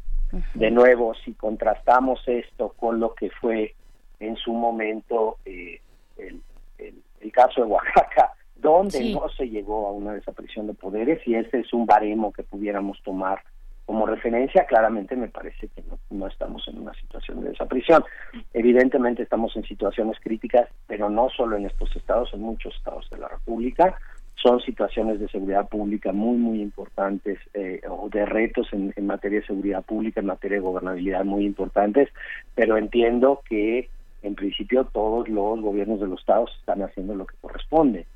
Eh, la, la idea de que la desaparición de poderes se utilice como un instrumento punitivo eh, frente a el gobernador de un estado me parece un poco excesivo. Creo que el instrumento en un momento dado para una cuestión de este tipo tendría que acabar siendo el juicio político, que también es un instrumento de muy complicado manejo. Entonces son son son son mecanismos y son mecánicas eh, muy muy complicadas de manejar porque realmente se dirigen a los poderes soberanos de la República. Entonces eh, sí es complicado, no es no es la, terminación del ejercicio de un funcionario administrativo, ¿no? Eh, estamos hablando de los que ejercitan los poderes soberanos dentro de los estados. Entonces sí es un manejo delicado y no se debería estar manejando como un arma política arrojadiza, ¿no? Eh, eso sería mi opinión personal en, el asunto. Y es que en casos eh, como este... La fracción, nada más para lo que teníamos pendiente, sí la fracción eh, del artículo 76, la quinta, cuando dice declarar han desaparecido todos los poderes constitucionales de una entidad federativa, que ha llegado el caso de nombrarle titular del Poder Ejecutivo, quien convocará elecciones. El nombramiento del titular del Ejecutivo local se hace al Senado por propuesta eterna por dos terceras partes. Dos terceras Pero en principio, como está constitucionalmente, la aprobación de, las, de la desaparición de poderes es por mayoría. Sí. Y ah, en un caso así, ¿qué papel juega la seguridad, la Guardia Nacional en un, en un caso como este? Pues en principio, eh, eh, la, o sea, la, la, posición de la Guardia Nacional no cambia, ¿no? Sea, la, la, la, la Guardia Nacional como una guardia eh, federal o como una policía federal o como una fuerza policial federal este, entre civil y, militarizada. En este ahí tenemos todavía discusión sobre exactamente cuáles son las, las características de la Guardia Nacional, pero en principio como se, se aprobó una Guardia Civil federal eh, eh, que, está encargada de eh, velar por ciertas condiciones de seguridad pública, las condiciones que se estableció en la Constitución, eh, no, no varía sus condiciones. Evidentemente, si tuviéramos una desaparición de poderes, estaríamos en una situación de crisis constitucional estatal, ¿no? Porque estaríamos eh, en una situación de nombrar un, un de nombrar un, titular del poder ejecutivo interino que en su momento tendría que eh, convocar a nuevas elecciones, ¿no? Eh, o emitir una nueva convocatoria a elecciones y volver a elegir a un nuevo. Entonces tampoco es una cuestión tan simple de que estemos frente al, a, una condición fungible, ¿no? De quito a uno y pongo a otro, ¿no? De nuevo, no estamos hablando de instituciones subordinadas a la federación, sino estamos hablando de estados soberanos, ¿no? Yo creo que ese es, ese es uno de los puntos más relevantes en este asunto. Así es, los estados soberanos, los equilibrios, contrapesos entre los órdenes o niveles de gobierno. Pues le agradecemos mucho este comentario, profesor Raúl Mejía Garza. Eh, muy buenos días y pues veremos ahí. Nos, nos referimos entonces hacia el artículo 76, fracción quinta, para ver al menos eh, el contexto constitucional de, de esta situación. Muchas gracias. Les agradezco mucho y estoy a la hora. Hasta pronto. Vamos a ir con música. Esto es de ay, de Julieta Venegas, para poner un poco la sonrisa en el rostro, tal vez para algunos, no sé si para todos. La canción es Explosión y volvemos.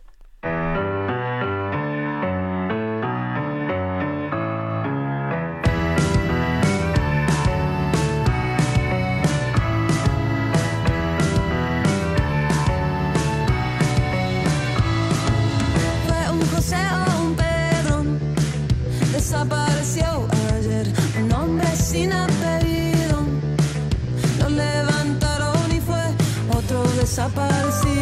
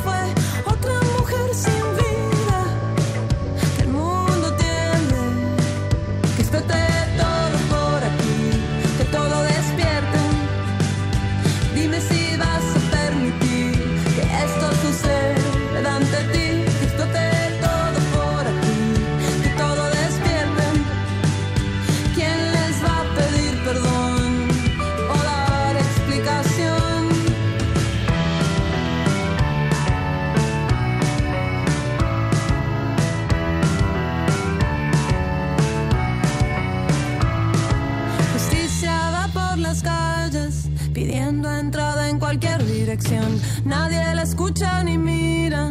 No saben bien para qué sirvió. Es la memoria perdida. ¿A quién toca decir?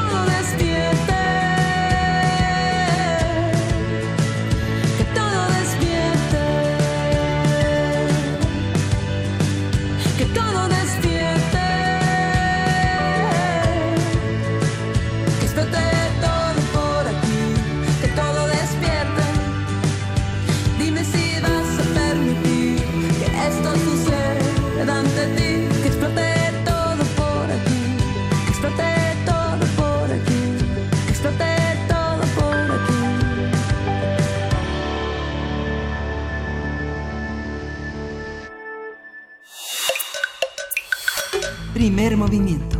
Hacemos comunidad. Nota Internacional. Nancy Pelosi, presidenta de la Cámara de Representantes de Estados Unidos, anunció el martes el inicio de una investigación previa para el proceso de destitución contra el presidente Donald Trump. Los demócratas impulsan el llamado impeachment por las presuntas presiones del mandatario a su homólogo de Ucrania para perjudicar la candidatura electoral de Joe Biden. Pelosi dijo que las acciones de Trump representan una violación grave de, de la Constitución. En una llamada, en una llamada telefónica realizada el 25 de julio, Trump presionó al presidente ucraniano Volodymyr Zelensky para que su gobierno investigue, el gobierno de Ucrania, investigue por corrupción al ex vicepresidente de Estados Unidos y a su hijo. La llamada trascendió hace algunos días y ayer la Casa Blanca publicó una transcripción de la conversación telefónica. El presidente Donald Trump ofreció también ayer una conferencia de prensa acompañado de su homólogo ucraniano en la que ambos rechazaron ejercer o recibir presiones para investigar a Biden o a su hijo. Haremos un análisis del anuncio de Nancy Pelosi sobre el juicio político a Donald Trump, qué significa, cómo ha evolucionado la discusión y qué escenarios se plantean para la política estadounidense. Para ello nos acompaña la línea Andrew Espasa, quien es investigador del Instituto de Investigaciones Históricas de la UNAM. Muy buenos días, profesor Andrew. Eh, pues eh, gracias por estar estar aquí en primer movimiento. Buenos días, gracias por la invitación. Pues cómo leer, cómo leer este este momento, eh, ¿qué, ¿qué, detona, vaya vaya momento importante lo que ocurre en torno a la decisión formal emprendida por Nancy Pelosi, la presidenta de la Cámara de Representantes, de emprender una investigación de juicio político contra Donald Trump. ¿Cómo leerlo? Bien, hacía tiempo ya que, sobre todo por la por el escándalo de la presunta trama rusa, estaba en el aire la posibilidad de un impeachment, pero no había habido hasta la fecha nada tan sustancioso como lo que se ha visto con el presidente ucranio. Aquí realmente hay que leerlo sobre todo también en el contexto de que se están aproximando las elecciones y que los demócratas tenían dudas sobre la necesidad o no de llevar a cabo esta acción por varios motivos. En primer lugar, porque independientemente de lo que se encuentre, es casi imposible que el impeachment llegue a tener éxito al final, porque se necesitarían dos tercios del Senado, lo que quisiera decir que tendría que haber 20 deserciones de senadores republicanos y es algo altamente improbable, a no ser que haya revelaciones más fuertes que animen a, más senadores republicanos a retirarse, retirar su apoyo a Trump. Y además también está el dilema que hay dentro del propio Partido Demócrata de que las elecciones están cerca y de si esto no puede ser una forma de darle una cobertura victimista a Trump para que él pueda decir los demócratas son incapaces de ganarme en las elecciones y tienen que buscar vías judiciales para revertir la voluntad popular. Estamos tal vez en el momento de lo que no lo mata lo hace más fuerte, ¿no?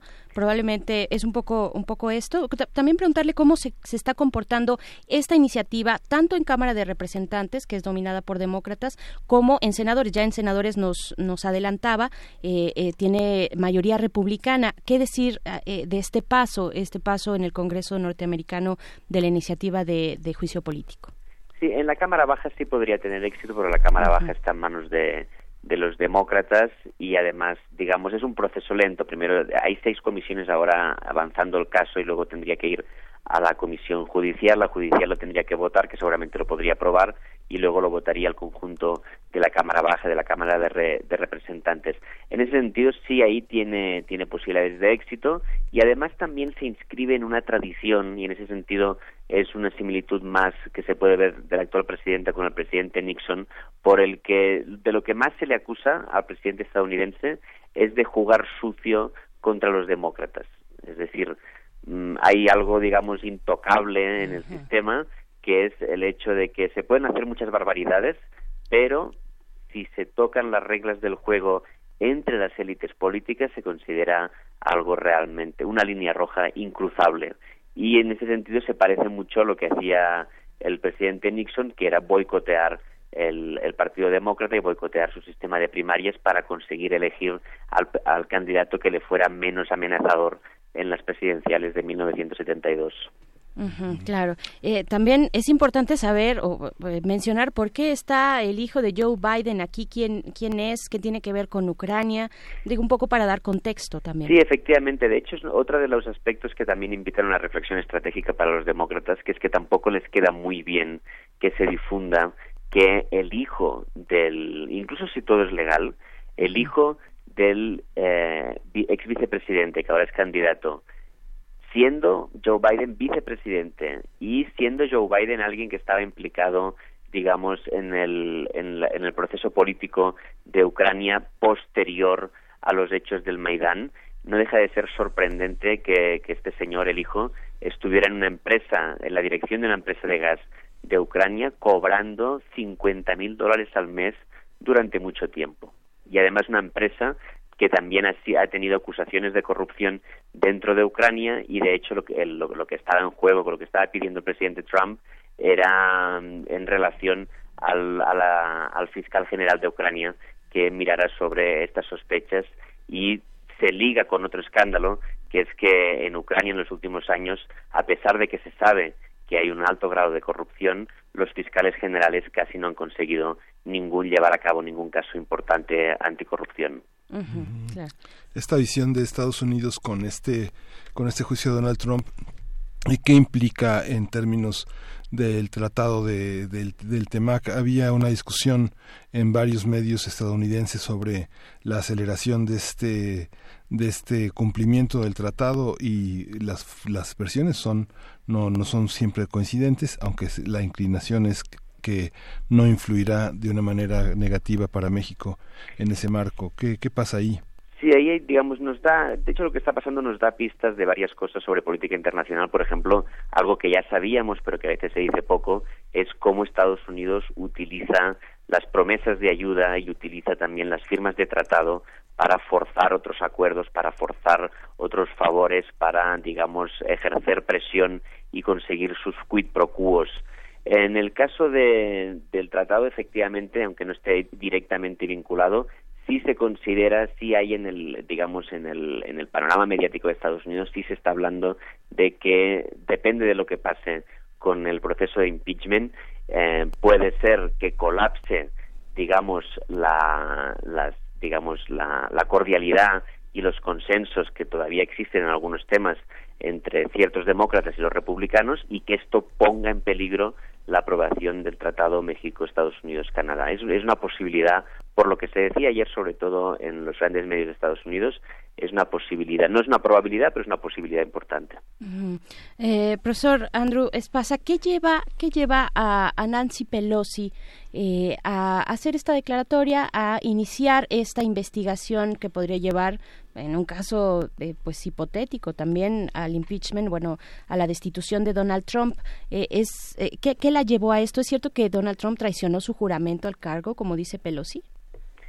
Sí, sí digamos, hay, hay un caso fuerte para argumentar que, que es una traición al cargo, sobre todo porque es muy, digamos, es, o es casi evidente que el presidente está utilizando maquinaria institucional a favor de su candidatura y para dañar otra candidatura. Y eso es algo que evidentemente sí está fuera y implica una, una violación objetiva del cargo de presidente. Sin embargo, de nuevo, es un tema también que Pelosi forma parte de esta ala del partido que considera que para desgastar a Trump una de las cosas más importantes es señalar su carácter delincuencial, su carácter alejado de las normas y de las instituciones del país. Y hay otro sector a veces más a la izquierda que considera que caer en este discurso es un error porque lo importante es ganarse los votantes de Trump y derrotarlo en las urnas y eso le va a quitar realmente legitimidad porque incluso si todo saliera bien que no va a salir porque es muy muy improbable que el impeachment tenga éxito al final si incluso si todo saliera bien el presidente saldría como que fue querido por los estadounidenses pero fue expulsado por unas élites que utilizaron el aparato judicial en su contra. claro, dentro de todo todos los documentos que se pueden tener para analizar, para seguir este hilo, eh, pues está esta llamada y está la publicación de esta llamada, la, transcripción de la llamada entre, entre Donald Trump y el presidente y Zelensky de Ucrania. Pero qué otros elementos, eh, qué otras fuentes se tienen para el caso? Eh, podemos pensar en este reporte del inspector general del departamento Nacional de Inteligencia, eh, que, son, que son reportes de primerísimo orden, ¿no? Claro, ahora y ahora además también lo que lo que va a pasar es que a raíz de que haya salido a la luz y a raíz de que se empiece la, comisión de investigación sobre el tema, se van a llamar a muchos testimonios a declarar y vamos a tener mucha más información. La, aquí la gran duda es, eh, también hay, hay una hipótesis que es, que es importante tener en cuenta, que esto podría ser, se podría quedar ahí y sería grave, pero podría ser el inicio de una serie de revelaciones tipo Watergate también, que a partir de que sale algunos algunos temas y se empiezan a llamar a, declarar eh, responsables, estos responsables, para salvar su reputación, empiezan también a declarar sobre otros responsables de más alto nivel y podrían salir otras revelaciones de prácticas parecidas de este tipo y eso sí a la larga podría suponer un desgaste muy importante para el presidente. Hace un momento lo decía yo un poco de broma, pero más o menos, esta cuestión de lo que no lo mata lo, hará más fuerte. Estamos frente a ese escenario. ¿Podría ser esto eh, una situación que se revierta? que no le funcione a Pelosi, a, Biden, a los, eh, al, Partido Demócrata y que pueda, por el contrario, fortalecer a Donald Trump en el contexto electoral?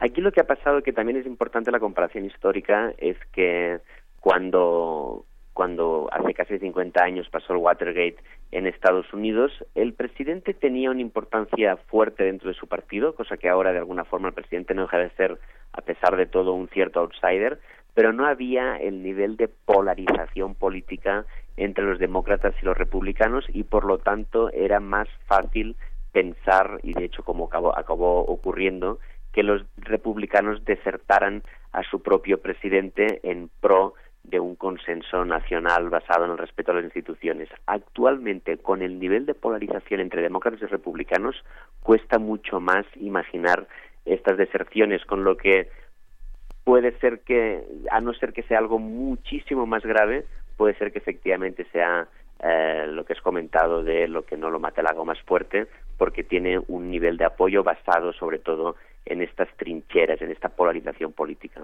Dentro de la polarización, este, esta, esta visión hoy, eh, digo, vale la pena, no está en la, no está en la escena eh, internacional, pero la cuestión de los sindicatos eh, y la cuestión laboral ha sido también un aspecto que ha tocado duramente Trump y también sobre todo en el terreno de las eh, del comercio con China, del comercio con México. ¿Cómo, eh, ¿Cómo está en ese sentido frente a los sindicatos? ¿Qué apoyos, eh, qué rivalidades enfrenta ahora este, este, este líder, Donald Trump? En un principio intentó, de, de hecho, ganarse el apoyo sindical y ha hecho algunos gestos importantes para ganar este, este apoyo sindical, sobre todo en, relación a la negociación de, los tratados de libre comercio, el hecho de exigir un aumento de los salarios en los países con los que Estados Unidos pacta tratados de libre, de libre comercio para que el libre comercio no implique una exportación de trabajos bien remunerados. Sin embargo, digamos, como muchas de las promesas que se habían hecho sobre política industrial no se han acabado concretando, la relación de los sindicatos con los sindicatos se, se ha enfriado, se ha alejado y de hecho vamos a ver, yo creo que lo más interesante va a ser también aquí el proceso de primarias, de cómo afecte todo eso al proceso de primarias, si Biden queda fortalecido o no por eso. De momento lo que sabemos, y eso sí son noticias que vienen del, digamos de la dirección del Partido Demócrata es que ha aumentado mucho el número de donantes hay una cierta euforia entre la base demócrata por el hecho de que haya empezado el proceso de impeachment. Sin embargo, no habría que descartar que Biden quede tocado y que el ala más de izquierdas del partido, Elizabeth Warren y Bernie Sanders, que tienen más apoyo sindical, pudieran hacerse uno de los dos con, la, con el triunfo en las primarias y que eso diera a la polarización política en Estados Unidos un nuevo rasgo, que no fuera solo una polarización bastante identitaria entre los que se sienten demócratas y los que se sienten republicanos, sino que además hubiera una cierta polarización social al presentarse el candidato de los demócratas como alguien, digamos, del pueblo, con base popular, con base sindical. Y además de, bueno, además de las cámaras de los eh, partidos políticos, de los dos partidos políticos fuertes, eh, ¿qué otros actores eh, pueden tener impacto en este asunto? Por supuesto, los votantes, cómo se vayan orientando, cómo se vaya orientando la preferencia del voto frente a estas cuestiones, frente al informe Mueller, por ejemplo, pero también en fuera de Estados Unidos. Yo me imagino a Rusia, a Vladimir Putin, pues muy cerca, observando muy de cerca cerca lo que está ocurriendo que, y que, que involucra a Ucrania, ¿no? Sí, efectivamente, ahí se mezcla también la, la geopolítica y se mezcla además la geopolítica con algo que descoloca mucho al debate de política exterior de Estados Unidos porque de alguna forma siempre se digamos, desde ciertos sectores del Partido Demócrata siempre se ha acusado mucho al presidente de Estados Unidos de estar muy cercano a Rusia, pero según eso, no, eso de alguna forma desmentiría esta, esta filorrusia porque se vería que realmente lo que le interesa al presidente de Estados Unidos son sus intereses personales y políticos en, independientemente de su relación con, con Rusia. Eso también ayuda a clarificar un poco y a desmitificar un poco esta visión de, un, de Trump como, como posible títere de Putin que a veces ha querido manejar desde ciertos sectores del Partido Demócrata y que no se sostiene por, por la realidad. Ajá, claro. Pues bien, eh, profesor Andrés Pasa, ¿qué podemos esperar? ¿Qué podemos esperar para estos días?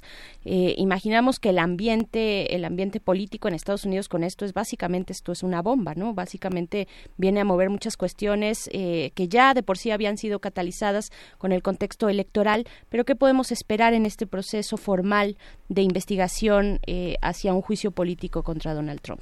Va a estar muy intenso. Vamos a ver, digamos, una, un, como, un, como se ha dicho bien, una bomba en, de, ambiente en, Estados Unidos.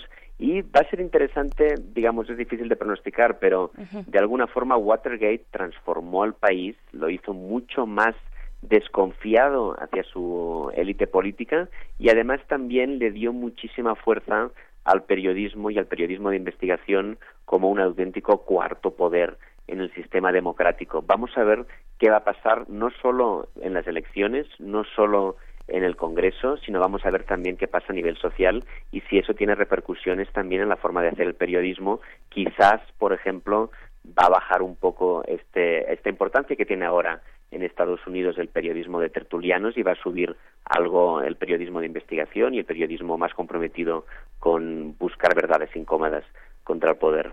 Eso va a estar muy interesante y pues acá estaremos observándolo de cerca. Muchísimas gracias por esta, por este análisis, por este balance, eh, profesor Andrés Pasa, investigador del Instituto de Investigaciones Históricas de la UNAM. Hasta pronto. Muchísimas gracias a ustedes por la invitación. Gracias. Bien, pues vamos a ir con música, amigos. Música, vamos a escuchar de Lian Ventura hasta encontrarlos. Pero antes, antes, bueno, pues eh, seguimos invitándoles a que se sumen a nuestras redes sociales, arroba P Movimiento en Twitter, Primer Movimiento UNAM en Facebook, por ahí siguen llegando las recomendaciones. Hay una que realmente, las recomendaciones pozoleras, hay una que realmente me dejó con la boca abierta, dice Fabricio González Oriano, en el mercado de Jojutla, en Morelos, sí, Probé un pozole blanco con huevo cocido y aguacate. Uf, qué bien nos caería ahorita ese pozole blanco. Gracias por compartirlo, Fabricio. ojalá pudiéramos tenerlo aquí cerquita. Hay que darnos la vuelta otra vez por allá por Morelos. Vamos, vamos ahora sí con música. Vamos a escuchar de Ventura hasta encontrarlos. Y este disco es eh, justamente eh, Eh, dice por Twitter, RIP, eh, les compartimos el comunicado acerca de este acto de memoria. Es ese, ¿verdad? Sí, es este, Es, es sobre De Vuelta a Casa. De Vuelta a Casa, es a través de la música por Ayotzinapa y las apariciones forzadas. Se trata del proyecto de Vuelta a Casa que ha ido acompañado, acompañando a los familiares en estos años. Más tarde, bueno, le daremos diseño al texto y difusión por redes, pero se los hacemos llegar a ustedes de primera instancia. Les mandamos un abrazo muy sincero y harto cariñoso. Cantemos por su regreso. Muchas gracias. Vamos a escuchar de Lian Hasta encontrarlos.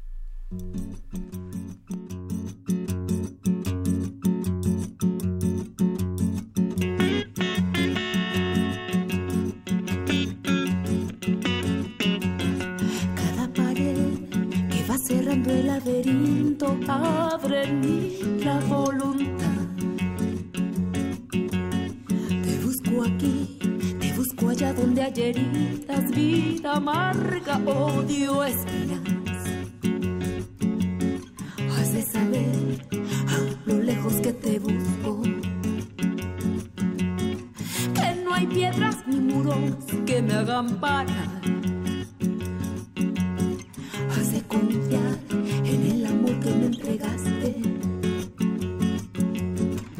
Él enciende la llama en la oscuridad.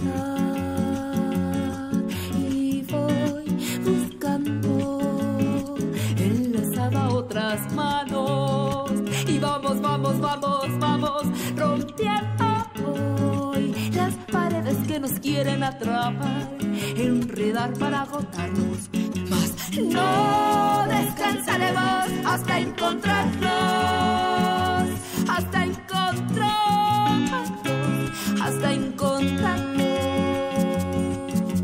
No descansaremos hasta encontrarnos, hasta encontrarnos, hasta encontrarnos.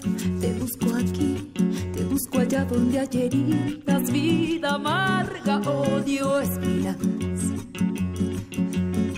Has de saber a lo lejos que te busco no hay piedras ni muros que me hagan parar. Has de confiar en el amor que me entregaste. Él enciende la llama en la oscuridad y voy buscando enlazada otras manos y vamos, vamos, vamos, vamos rompiendo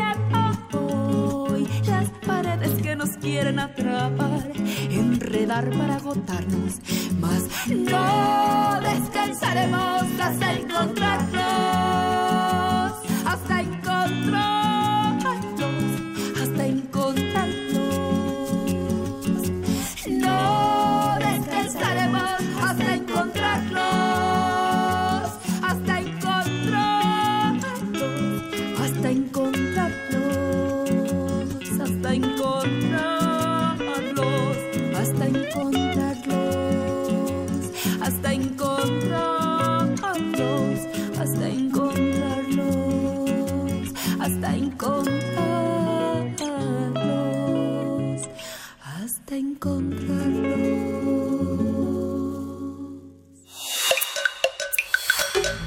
Movimiento. Hacemos comunidad. Esto que escuchamos fue de Elian Ventura, hasta encontrarlo se titula esta canción que se incluye en el proyecto, es un proyecto musical que congregó a distintos músicos. Esto creo que fue, a ver, producción, si fue en 2015. Eh, este disco. Salió en 2015 ahorita les pasamos el dato pero es un disco que eh, pues ha dado la vuelta al tema de Ayotzinapa. El disco se titula De vuelta a casa. Es un proyecto que ustedes pueden adquirir que pueden descargar en sitios como Bandcamp como Spotify, en fin, está en todas las plataformas eh, libres y de, y, de paga. Sí fue en 2015, ¿verdad? Sí, 2015, libres y, y, y de costo también, pero que, eh, bueno, el, el, disco tiene un precio, un costo de 10 pesos. Este costo se va directamente a las familias, a las familias de los eh, normalistas desaparecidos. Miguel Ángel. Sí, y, 2015. Pues, sí, 2015, ¿verdad? Pues bueno, son las 9 de la mañana, ya nos vamos a hacer el corte de la hora. Eh, volvemos después de esto. ¿Sí? Si Síguenos en redes sociales. Encuéntranos en Facebook como Primer Movimiento y en Twitter como arroba PMovimiento. Hagamos comunidad.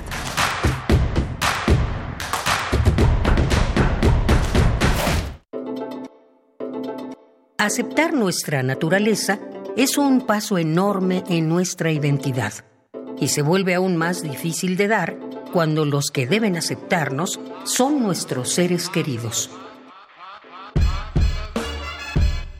Lunes de Teatro de Radio UNAM te invita a ver cómo un hijo confiesa sus preferencias sexuales a sus padres en la puesta en escena Papa Loves Mambo, escrita y dirigida por Mario Ficacci. Cinco familias diferentes enfrentan esta cuestión desde distintas posibilidades.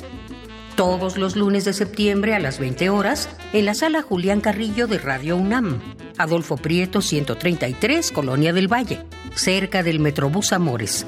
Entrada libre, tolerancia, rechazo o indiferencia. ¿Cuál crees que sería tu caso? Radio UNAM, experiencia sonora. En 30 años, el mal manejo de los recursos naturales ha acabado con el 26% de nuestros bosques. Tan solo entre el 2010 y 2015, perdimos 91.000 hectáreas de bosques cada año. La ventaja es que ahora, con la nueva Ley General de Desarrollo Forestal Sustentable, se cuidarán mucho más y mejor nuestros bosques y selvas. Algunos beneficios son que se le pagará a los propietarios de los bosques para cuidarlos y conservarlos. ¿Y de quién creen que fue esta propuesta? Sí, del Partido Verde. El fin de semana más divertido es con Mis Pininos Sabatinos en los Pinos. El último sábado de cada mes, el programa Alas y Raíces invita a niñas, niños y familias a disfrutar lo mejor de la cultura, música, danza, teatro, talleres creativos y mucho más. Visítanos en Parque Lira sin número, primera sección de Chapultepec, hasta noviembre de 2019. Entrada libre. Consulta la programación completa en www.mexicoescultura.com. Secretaría de Cultura. Gobierno de México. Seis cuerdas para expresar ideas y sentimientos. Un mástil para sostenerlos. Y una caja de resonancia para hacerlos llegar hasta tus oídos. El espacio lo ponemos nosotros. Radio UNAM presenta Festival de Guitarra. Cuatro conciertos que reúnen a algunos de los mejores guitarristas de nuestro país, aderezados con la presencia de otros grandes músicos latinoamericanos. Todos los jueves de septiembre a las 8 de la noche en la sala Julián Carrillo. Adolfo Prieto, 133, Colonia del Valle. Radio UNAM. Experiencia sonora.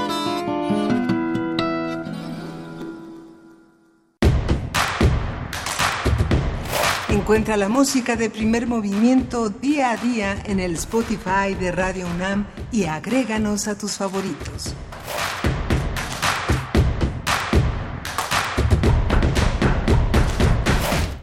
Hola, buenos días. Ya estamos de regreso aquí en Primer Movimiento. Estamos a jueves 26 de septiembre, son las nueve casi cuatro de la, de la, de la mañana.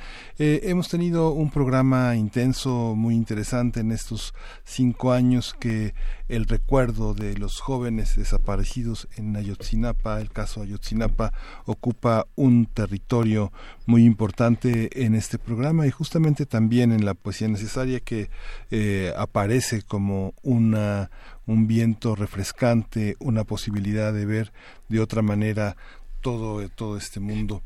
Y bueno, hay, hay varias, varias cuestiones. Tenemos eh, esta segunda mitad del año muchas cuestiones interesantes. Es el inicio del Festival Cervantino, el inicio del Festival de Cine Latinoamericano, que justamente empieza la próxima semana, del primero al 13 de octubre, en la capital, que se convertirá en una gran sala de cine con una cartelera gratuita de muchos films latinoamericanos de, de Brasil, de Argentina, de Uruguay de Brasil, de, ya comenté Brasil, de Perú. Hay muchos trabajos que vale la pena ver. Viene Chao de Camila Freitas, un, un documental, un largometraje que también ha simbrado al, sur de eh, Latinoamérica, Sangre Blanca, también de esta cineasta argentina Bárbara Sarasola, Day, Day 12 de noviembre de Uruguay, de Fiona Pitaluga. En fin, va a haber unas eh, actividades muy, muy interesantes para seguir. Y justamente también la próxima semana empieza la Feria del Libro de Los Ángeles, Leala 2019, esa feria que se formó en 2011 que después se suspendió en 2017, que no tuvo los suficientes recursos, fue bajando en patrocinadores y que ahora recupera este propósito de lograr eh, la difusión de nuestras letras, de nuestros escritores, de nuestros proyectos editoriales en Estados Unidos, en una gran comunidad. Arranca justamente el 4 de octubre y termina el 6 allá este nos, eh, nos, nos encontraremos en Los Ángeles. Vas a estar por allá, Miguel Ángel. Pues vamos a estar tal vez por allá, tal vez no, estamos pues sí, nos, nos, reportas desde allá si te es posible, Miguel Ángel, eh, pues estaremos siguiendo de cerca esta feria en Los Ángeles, feria de poesía. Son tres días nada más, tres días, pero bueno, son intensos porque son al aire libre, son en este, son gratuitas las actividades, el tema de los dreamers, la lectura y la literatura, todo el, el la trama de la poesía, de las librerías, es, es interesante. Lidia Cacho tiene una, una, ponencia inaugural que se llama Fronteras y Exilios, el poder del pueblo. Es una conferencia magistral que justamente a las 5 de la tarde, el viernes 4, tendrá lugar allí en, la, en, en, este, en esta sede latinoamericana de Estados Unidos. Así es, pues antes de irnos a la poesía necesaria, ya lo decías, lo mencionabas, es importante recordar, tal vez ustedes, si han seguido eh, este proyecto de Radio UNAM, primer movimiento, desde hace, pues prácticamente desde sus inicios, recordarán también que la poesía necesaria, esta sección,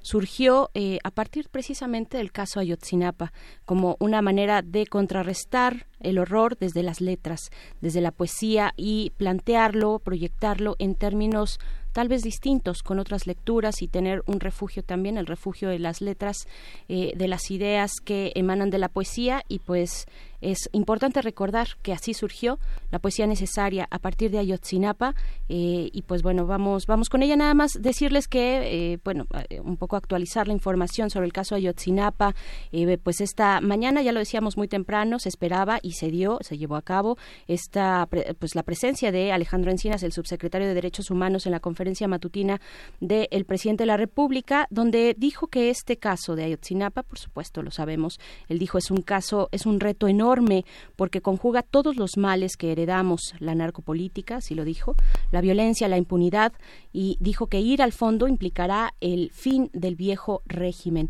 Pues esto fue lo que, pues, entre muchas otras cosas que ha comunicado el subsecretario de Derechos Humanos Alejandro Encinas en este año, en este día, que se cumplen cinco años de la desaparición de los 43 estudiantes de Ayotzinapa. Y pues bueno, también dijo que la única verdad es que no hay hasta ahora verdad alguna. Sí, radicalidad, de, ahí que al fondo de la raíz de todo esto. Y sí, efectivamente saldrán muchos, muchos nombres y muchas formas de impunidad encubiertas y que heredamos de los viejos regímenes. Esperamos, esperamos que así sea. Eso esperan también los padres y las madres de Ayotzinapa, que hoy hoy se espera la eh, pues esta eh, convocatoria. Los familiares convocan a la marcha a las 4 de la tarde de la columna de la Independencia con dirección al Zócalo en la Ciudad de México. Eh, pues bueno, será un día muy importante para esta ciudad, para las calles de la ciudad y pues recordando y exigiendo, reafirmando la exigencia de justicia y de verdad para este caso. ¿no? Sí. Vamos con la poesía necesaria. Vamos. Primer movimiento. Hacemos comunidad. Es hora de poesía necesaria. Vamos a leer poesía de Asmara Ella es eh, escritora, nació en 1975, forma parte ahora de esta edición de Punto en Línea de agosto-septiembre que publica la UNAM en sus ediciones de Punto de Partida. Ella es escritora, crítica literaria, traductora, profesora de literatura, estudió Ciencias de la Comunicación en la UNAM y Apreciación y Creación Literaria en Casalam. Es autora de ensayos, poesías, ha recibido ya varios reconocimientos y este poema, que es uno, es uno de los poemas que se publica ahora en Punto en Línea y lo vamos a acompañar con el día perfecto de Lou Reed. Dice el reino de la ciudad.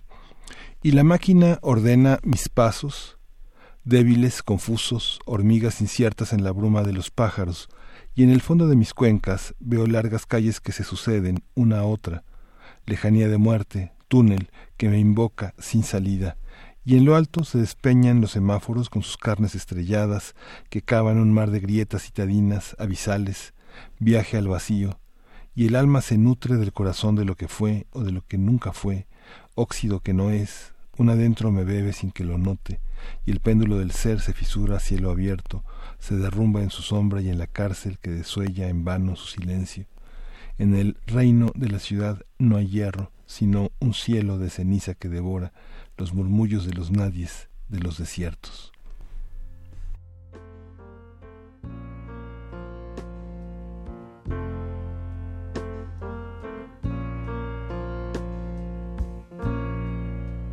Just a perfect day. Drink sangria in the park. And then later, when it gets dark, we go home.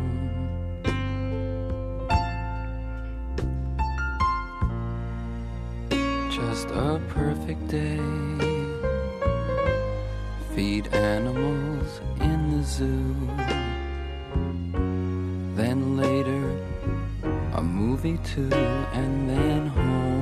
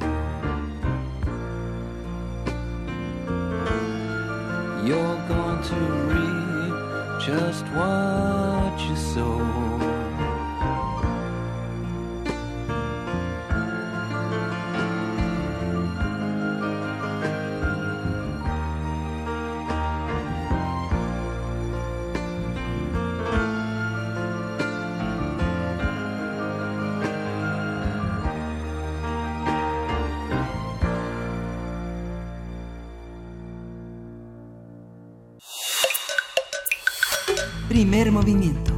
Hacemos comunidad.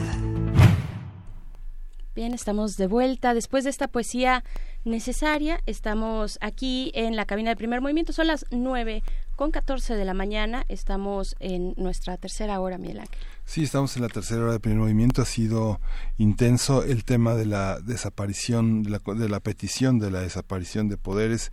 Eh, tuvimos oportunidad de contar con la eh, con la opinión de Raúl Manuel Mejía Garza, quien es un conocedor, es un investigador del Instituto para el Fortalecimiento del Estado de Derecho, profesor del CIDE.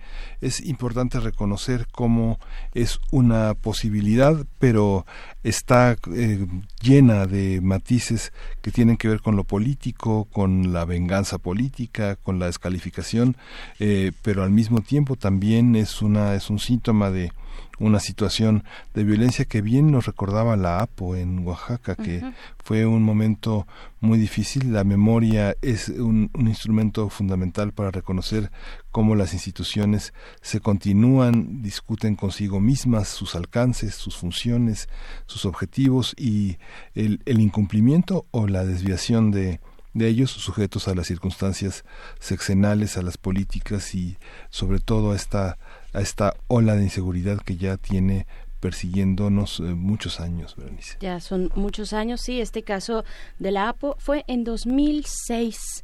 Eh, este caso en Oaxaca, donde pues nos acercamos mucho, nos acercamos bastante a la posibilidad de disolver poderes eh, en, en, el estado de Oaxaca con la presencia, bueno, a partir de la presencia y todo el contexto complejo que se tornó respecto a la APO, en aquel momento el Senado resolvió que había ingobernabilidad pero que no procedía la desaparición de poderes. Entonces, bueno, es un tema que seguirá, eh, pues veamos también el tinte político, como lo mencionas, el tinte político de esta situación. Y, y, todo esto, pues al margen, al margen de la constitucionalidad, los poderes ahí en juego también, o con juego, mejor dicho, la Suprema Corte de Justicia tendrá eh, también, en caso, en caso de que esto avance, pues tendrá un papel muy relevante. Y pues bueno, también, también, Miguel Ángel, antes de ir a nuestra mesa de mundos posibles, recuerden que es jueves, el doctor Alberto Betancourt está próximo a compartir con nosotros el tema de hoy de eh, mundos posibles, pero también recordar lo que ya decíamos por la mañana, el día de ayer, eh, pues contamos con esta noticia de que el Congreso del Estado de Oaxaca modificó en su Código Penal eh, la, la despenalización del aborto en la entidad con 24 votos a favor y 10 en contra, eh, pues diputados, diputadas oaxaqueñas eh, dan un paso, me parece, esa es mi opinión, y de muchos expertos, expertas y de colectivos que han empujado esta propuesta eh, pues es, un momento de júbilo porque dan un paso para evitar finalmente eh, pues las muertes de mujeres por abortos clandestinos. Esta práctica que independientemente de nuestras creencias de nuestro fuero interno pues se, se, se realiza se realiza todos los días cotidianamente en nuestro país. Es un tema por ejemplo para el caso de las compañeras argentinas que han también luchado por esta cuestión es un tema lo ponen de salud pública que tiene que atender el Estado las muertes clandestinas eh, las muertes de mujeres por abortos clandestinos. Y pues bueno, un paso histórico. Después, lo mencionábamos eh, desde, desde la mañana, después de 12 años, habían pasado ya 12 años de que en esta Ciudad de México se estableció la interrupción legal del embarazo y fueron 12 años de intentos fallidos en distintos congresos locales eh, 12 años, pues, de, de, por supuesto, de un incremento en las cifras de embarazos adolescentes, en fin, de violencia de género también en el fondo, que llegan hoy, pues, a sumar al estado de Oaxaca como el segundo estado de la República que, eh, que despenaliza la interrupción del embarazo y que provee además, se vería obligado a proveer por parte de los servicios públicos de salud eh, una, eh, una atención para las mujeres que se encuentren en condiciones y que hayan decidido interrumpir un embarazo hasta las 12 de, semanas de gestación. Así es que, bueno, recordar este momento importante también, recordar también que, bueno, Oaxaca es uno de los estados con mayor índice de pobreza, de desigualdad, con mayor número de embarazos infantiles, eh, con una población indígena eh, importante, en fin, todo lo que gira en torno a Oaxaca, Miguel Ángel. Sí, le hubiera dado mucho gusto a Francisco Toledo esta noticia porque uh -huh. finalmente eh, forma parte de un conjunto de leyes que han hecho de la Constitución oaxaqueña un, territorio de vanguardia jurídica en el país, también en Chiapas. Desgraciadamente, bueno, sabemos que falta mucho, pero la promulgación, por ejemplo, de una ley de justicia indígena en el estado de Oaxaca fue también una de las formas de posibilitar una, una igualdad a la que ahora se suma esta ley. ¿no? Así es. Pues bueno, vamos a hacer una pausa con esta producción a cargo de Arabela Jiménez del Instituto Morelense de Radio y Televisión. Eh, se titula Cándida y es de Irma Pineda. Si hay olvido, no hay justicia. Nos faltan 43. ¿Qué pasó realmente la noche del 26 y la madrugada del 27 de septiembre? ¿Por qué se los llevaron? ¿Dónde están? ¿Dónde están? ¿Dónde están? ¿Dónde están? ¿Dónde están? A un año. 43 poetas, 43 artistas sonoros, 43 días de transmisión. Porque si hay olvido, no hay justicia.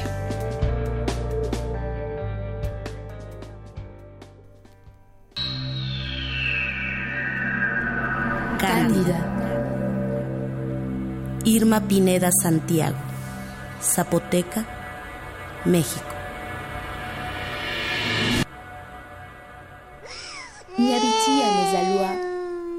Mi madre descifró Mi madre para mis ojos descifró para mis ojos el lenguaje de el las lenguaje de las estrellas. estrellas. El lenguaje de las estrellas.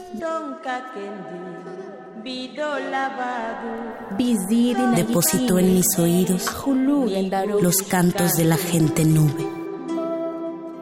Me enseñó los signos de mi nombre,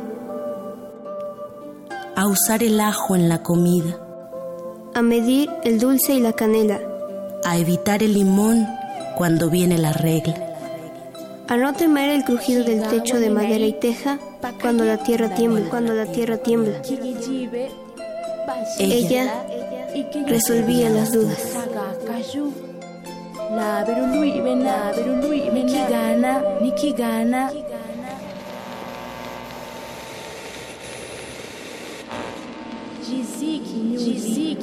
Pero, nunca le pregunté a mi madre cómo transcurre la vida cuando los soldados se llevan al marido.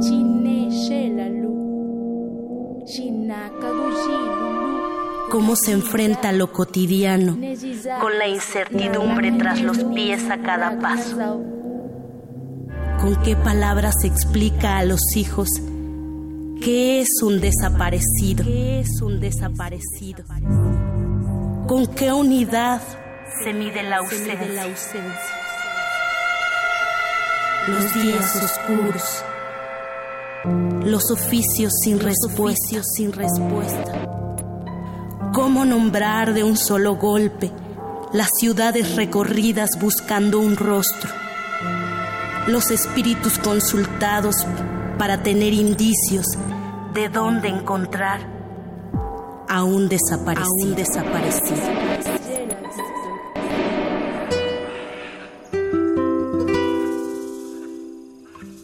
Nosotros somos campesinos del día 26, pues no hemos hecho nada pues, de trabajo. Seguimos en la lucha y pues a nosotros nos ha cambiado y no nomás a nosotros, sino también a no- nuestros familiares, porque inclusive tenemos familiares que están enfermos por lo mismo de, estar pensando en un familiar en que está desaparecido.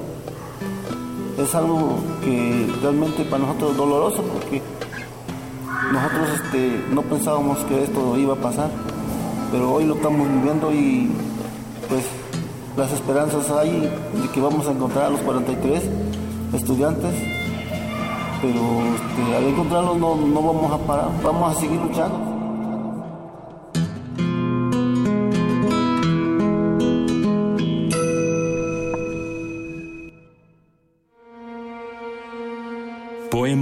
Cándida de Irma Pineda. Voces: Mónica del Carmen, Eva Mestli, Ana Toledo y Don Berna. Música: Anastasia Guzmán. Producción y montaje: Arabella Jiménez. Agradecimiento especial a la Voladora Radio y a Raúl Silva.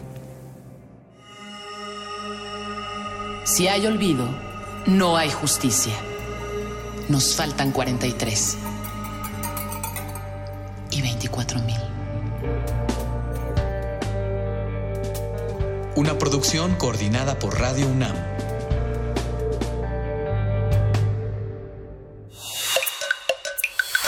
Primer movimiento. Hacemos comunidad. La mesa del día. Toca el turno en esta mesa de jueves a los mundos posibles del doctor Alberto Betancourt, profesor de la Facultad de Filosofía y Letras de la UNAM, también coordinador del Observatorio G20 de esa facultad. Bienvenido, Alberto Betancourt, muy buenos días. Estás ahora en la línea. Hola, Berenice, Miguel Ángel, buenos días, amigos del auditorio. Hola, pues el buen vivir de Abya Yalá, el sexto congreso de la Sociedad Latinoamericana de Etnología, es, eh, Etnobiología, es lo que nos presentas el día de hoy. Así es, tengo el gusto de saludarlos desde la ciudad de Sucre, Bolivia. Estamos en los Andes intermedios, los que tienen una altura de entre 2.000 y 4.000 metros. Eh, como ustedes saben, Bolivia tiene muchos niveles altitudinales, eso le, le permite tener una gran biodiversidad y una gran diversidad cultural. Estoy muy cerca de la legendaria ciudad de Potosí, ciudad minera que forma parte de la explicación de la conformación del sistema económico mundial y de la leyenda negra, bueno, no la leyenda negra, de la triste realidad histórica de la explotación de los mineros. Potosí, que está a dos horas de aquí, está a una altitud superior a los cuatro mil metros. Pero aquí la ciudad de Sucre, que fue la eh, ciudad en la que se declaró la independencia de Bolivia, es, podríamos decir, una ciudad oximorónica. Aquí, cuando se reunió el Congreso Constituyente de Bolivia, de la Nueva Bolivia, eh, del Congreso Constituyente convocado por Evo Morales, se dieron episodios verdaderamente lamentables de racismo.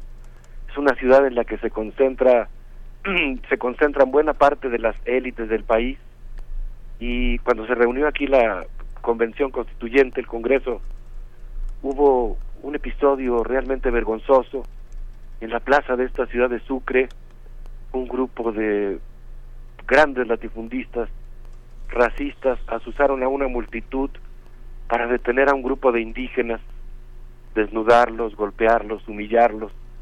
Se creó un ambiente tremendo en el que cuando entraba un indio en un restaurante a veces los mestizos le aventaban comida un episodio tristísimo. El Congreso, la, presidenta del Congreso Constituyente de Bolivia tuvo que huir en la noche casa por casa, perseguida por estas élites que se sentían acosadas porque se iba a aprobar una constitución que iba a formular un nuevo pacto social. Pero ayer, en la misma Gran Plaza, a una cuadra de la Gran Plaza, en el Teatro Gran Mariscal, un edificio muy bonito, debe ser de principios del siglo XX, con su sillería de madera, con sus eh, asientos acolchonados con terciopelo, con sus grandes balcones con pilares de madera.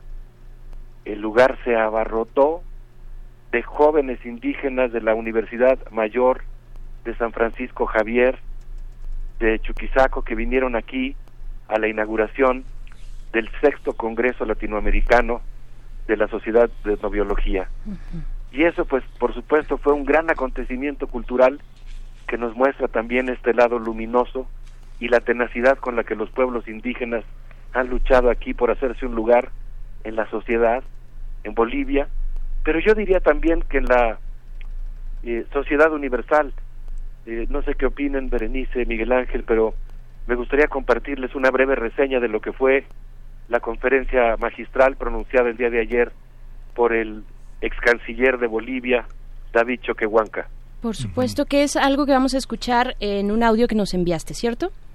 Sí, fíjate que como fui el moderador de esta sesión, pues tuve la oportunidad de ir por el canciller al aeropuerto, platicar eh, un rato con él, por supuesto me sentí muy afortunado, eh, tuvimos una muy buena conversación, eh, él está muy interesado también por la situación en México, ¿no?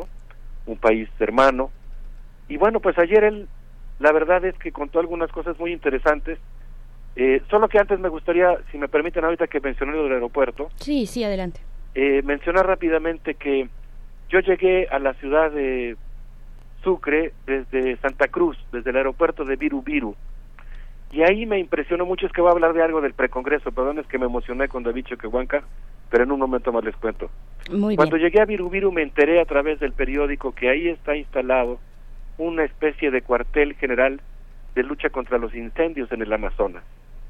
Es un puesto de mando militar que dirige el comandante William Calimán, un eh, oficial de las Fuerzas Armadas de Bolivia, y según lo que he podido escuchar aquí, pues el gobierno de Bolivia se tardó bastante en reaccionar a los incendios. En un primer momento rechazó la ayuda internacional, eh, no asumió la gravedad del problema, lo consideró como algo, digamos, cotidiano. Y gracias a la presión de la sociedad boliviana, el gobierno se vio obligado a reaccionar, pero afortunadamente en lugar de, podríamos decir, montarse en su macho, como ocurrió con Bolsonaro en Brasil, reaccionó probablemente tardíamente, pero reaccionó bien y se enfrentó a los eh, incendios, instaló este puesto de mando militar. Ese puesto de mando tiene, eh, según la nota del periódico, un centro de mando en el que hubo una teleconferencia con 17 generales que están ubicados en otros tantos frentes para hacer eh, para abatir los incendios. Estos frentes pues están haciendo brechas cortafuegos para que los bomberos puedan trabajar mejor. Así que digamos que aunque tardíamente pues hubo una reacción mejor y más favorable y en este puesto de mando pues hay algunos asesores internacionales que están luchando contra el fuego y ayudando al pueblo de Bolivia a rescatar esta parte de la Chiquitania, la frontera boliviana con el Amazonas. Y ayer, en el antier, en el precongreso, antes de la inauguración que les voy a contar ahora, en la que participó David Choquehuanca, se instituyó aquí con los asistentes al Congreso una red latinoamericana de defensa de la sustentabilidad alimentaria, que entre otras cosas explicaba que el desastre que estamos viviendo en el Amazonas, pues es producto de todo un modelo agroalimentario, agroexportador, que está tratando de ganar terreno para la producción de soya, para la producción de ganado, así que pues impulsar un modelo de alimentación alternativo pues forma parte de la defensa del Amazonas. Bien, bien, pues vamos a escuchar entonces este testimonio y volvemos contigo. Gracias. Igual medida. Y cuando estamos hablando de caminar con nuestros propios pies, estamos hablando de caminar con medida, con respeto, con orden, con respeto a nuestras autoridades, con respeto a nuestros niños, a nuestros abuelos, a nuestros pueblos, con respeto a nuestras montañas con respeto a las mariposas, con respeto a nuestras abejas, con respeto a nuestras soberanías de nuestros pueblos, con respeto a nuestra madre tierra, caminar con respeto, con orden, volver. Y el Pachacute nos dice eso y nos habla de eso, hermanos. Volver a nuestro Capacñán, a nuestro Taqui, y una sur, hermanos, era para volver a caminar. Una sur era para volver a construir la unidad, para volver a es caminar por el camino noble de la integración. Nuestro continente ha sido descuartizado. Nuestro continente ha sido dividido y se ha dedicado a saquear sistemáticamente durante 500 años nuestros recursos naturales.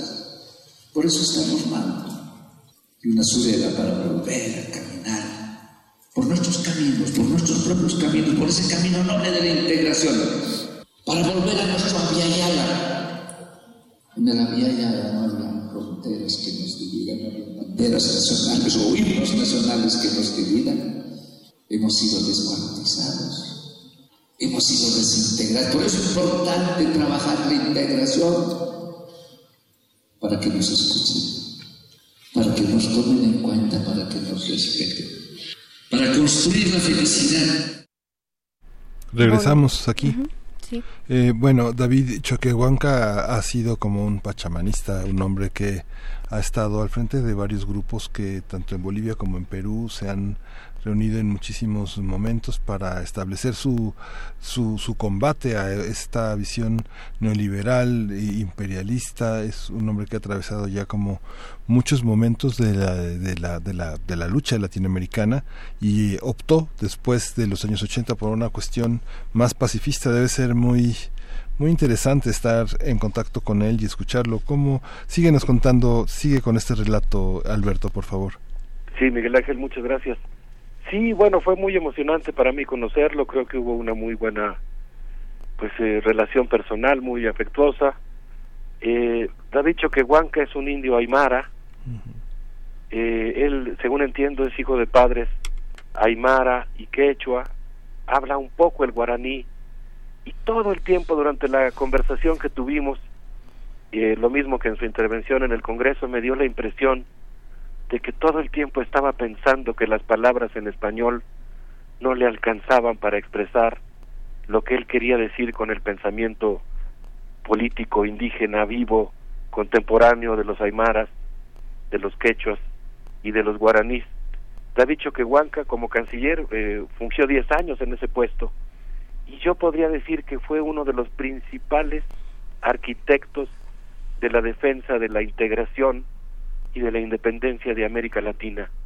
Y en buena medida, pues creo que lo hizo cuestionando al Estado colonial, cuestionando la geopolítica de pues de los intereses económicos y pues planteó estas ideas muy interesantes respecto a la necesidad de superar las fronteras, de, de desdibujar las fronteras latinoamericanas y hacer esfuerzos por integrarnos. Se lamentaba mucho del intento de desmantelamiento de UNASUR y por cierto dijo que México ha jugado un papel clave para ralentizar y evitar la destrucción de UNASUR y de CELAC.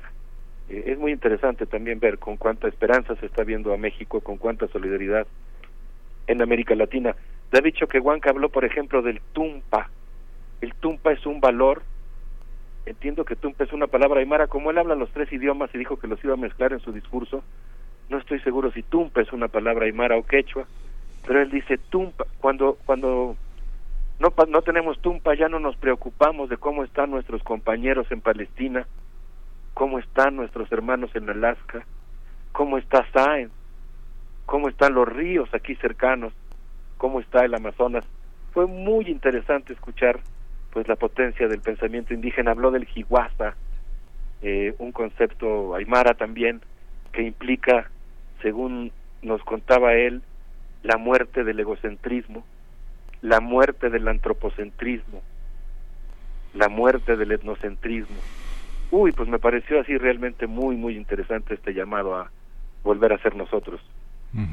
Claro, doctor Alberto Betancourt. Yo precisamente me preguntaba en todo este recuento, en esta crónica que nos compartes esta mañana, pues cómo se lee, cómo se lee a México, cómo se lee si hay acaso a partir de esta, este nuevo gobierno eh, si hay una lectura, una, aproxima, una aproximación distinta a lo que puede hacer México en el contexto regional. Pues creo que en general se, se está siguiendo la situación en México con un enorme interés, con mucha erudición la sociedad boliviana. Desde luego ya hablo de un sector de la sociedad boliviana, como ocurre con cierta frecuencia en mundos posibles. Hablo de un sector, no estoy pretendiendo que toda la sociedad boliviana esté así. Yo hablo, por ejemplo, de quienes han asistido a este congreso de la Sociedad Latinoamericana de Etnobiología, que evidentemente son sectores sensibles, y están siguiendo paso a paso lo que ocurre en México, yo diría que con una mezcla de mucha esperanza, respeto y solidaridad para el proceso mexicano, pero también a veces con una cierta preocupación. Digo, ahora me hago cargo de cómo interpreté yo lo que me han dicho, en cuanto a que piensan que hay muchas situaciones que se parecen a lo que ocurre en Bolivia, y pues con mucha gente que ha hablado aquí valora, aquilata como algo histórico lo que se ha conquistado en la sociedad boliviana, pero también tiene la preocupación de que no es tan profundo el cambio como se hubiera deseado, ¿no? Eh, estamos en medio de un proceso electoral, pasan las camionetas haciendo propaganda para los diversos candidatos, la gente progresista, hasta donde puedo ver en mi observación eh, muy rápida, digamos, pues eh, piensa que lo mejor es pues, digamos, eh, darle continuidad al proceso que está encabezando el actual presidente Evo Morales, pero tiene también muchas críticas y plantean mucho la idea de que es la sociedad la que tiene que ser protagonista, no el gobierno. Y en ese sentido, pues creo que hay pues mucho interés, es muy evidente la solidaridad. Por, cierto, no sé si todavía tengamos unos minutitos, quería compartirles brevemente que fue ayer muy emocionante una segunda conferencia magistral que dictó el gran maestro de cine latinoamericano Jorge Sanginés. Mm.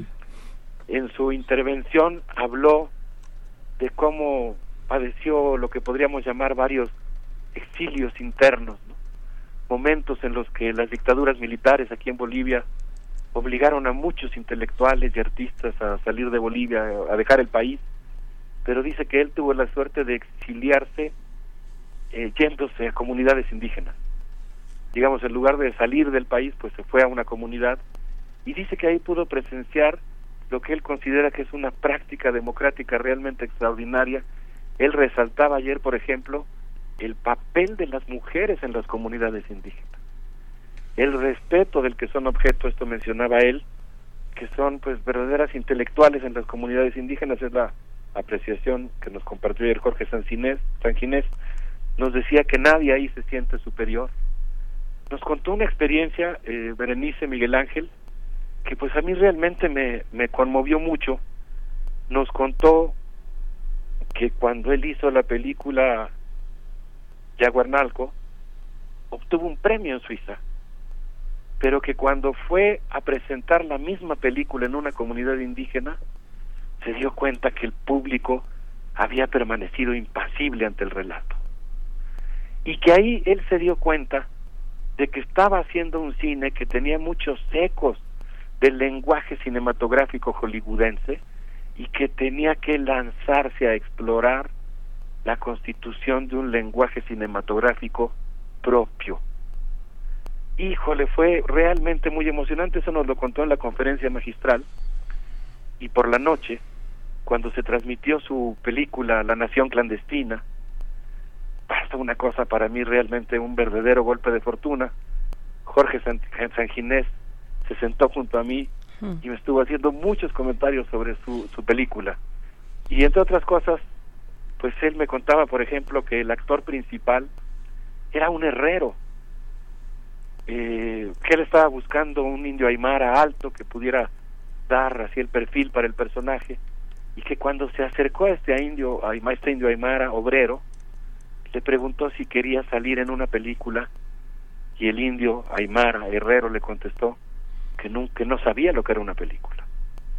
Y después pues se, se incorpora a la producción de esa obra y dice que ensayaron durante una hora y media, durante un año y medio con los actores. Un año y medio para producir lo que él intentó que fuera una nueva mirada, una mirada más desde dentro, una mirada más indígena. Él decía, ponía un ejemplo, ¿no? Yo ahí sí no sé de cine, me imagino que tanto tú, Berenice, como tú, Miguel Ángel, pues tendrán más opiniones más formadas, pero él decía, por ejemplo, que él había hecho antes de esa experiencia muchos close-ups y que se dio cuenta que el close-up era una cosa que resaltaba más la individualidad en lugar de los planos que le permitían rescatar actores colectivos.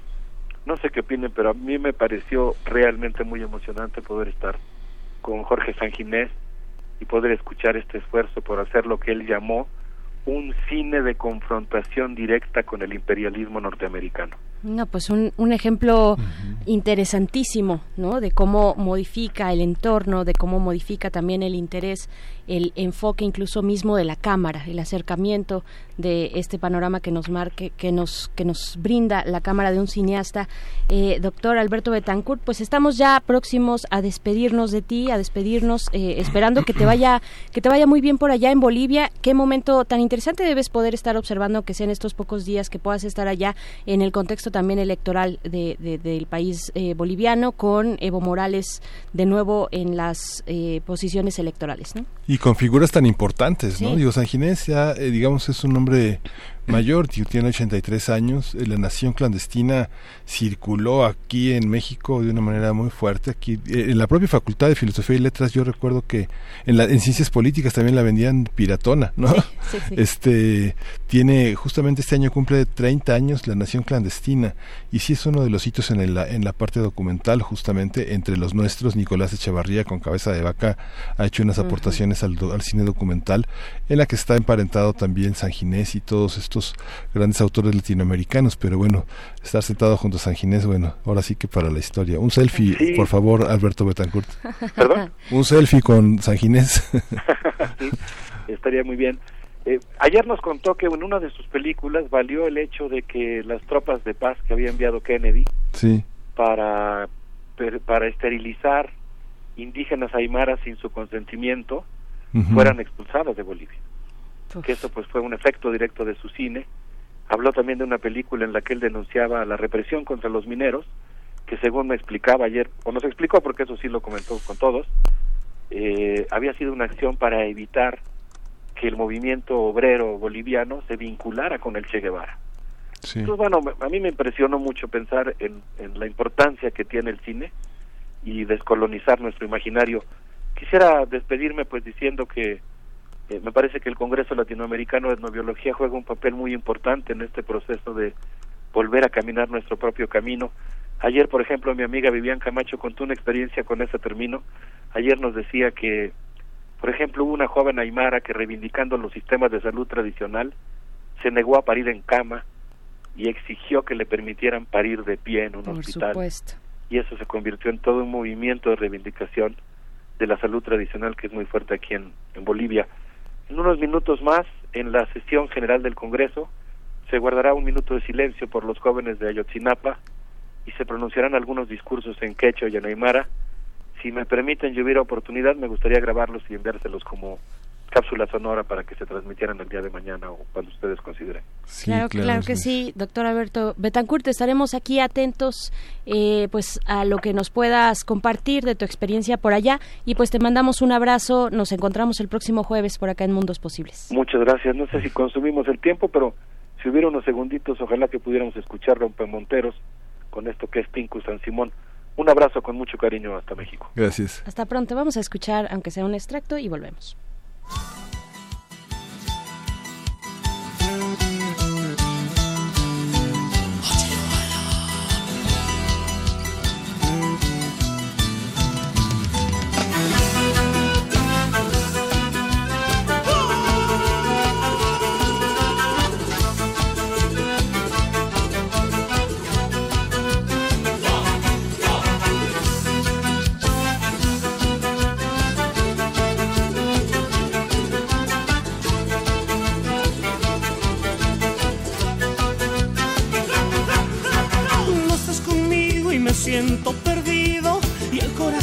ya no tiene latidos. Sabes que te extraño tanto y no puedo vivir sin ti.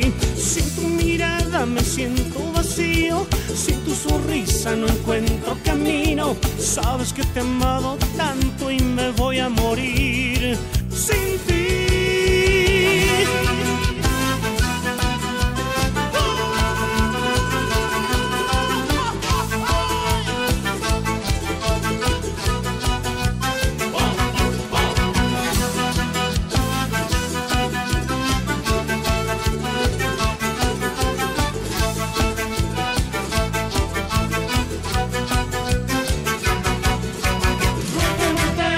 De corazón. Cuando yo bailo es por devoción. Si es que ahora estoy llorando es porque tengo roto el corazón. Rompe monteras de corazón. De los mejores soy San Simón. Voy a cumplir mi promesa aunque duela tan fuerte el corazón.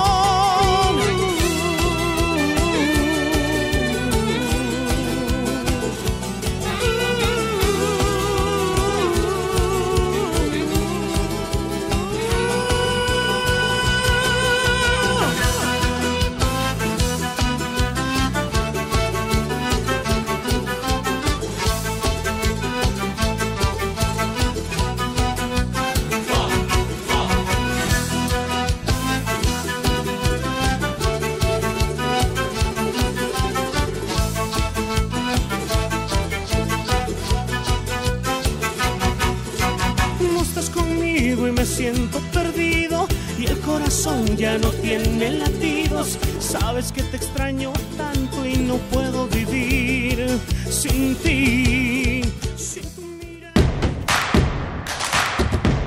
Encuentra la música de primer movimiento día a día en el Spotify de Radio UNAM y agréganos a tus favoritos.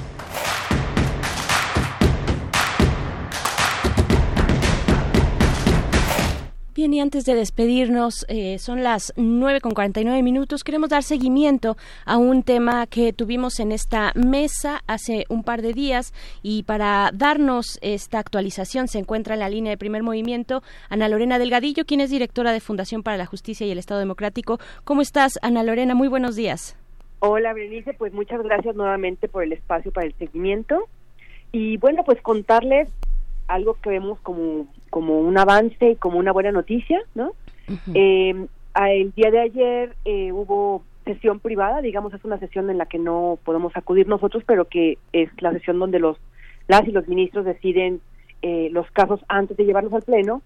Y lo que nos comunicó el, el proyectista del, del ponente, que es el ministro Luis, María, Aguilar, fue que lo que lo que propuso el propio ministro fue dejar el asunto en lista, es decir, pide, eh, creemos que van a ser dos semanas más para poder volver a ver el asunto, pero que él hace una propuesta para modificar la resolución, es decir, él propondría un cambio en la resolución, como solamente para las personas que nos están escuchando, el proyecto que eh, fue público y que se había presentado venía en el sentido de que las víctimas solamente pueden autorizar abogados para revisar sus carpetas de investigación, investigaciones penales, y eh, vendría una propuesta que creeríamos que abriría la puerta para que las víctimas puedan autorizar a quien ellas desean para que puedan ver los expedientes.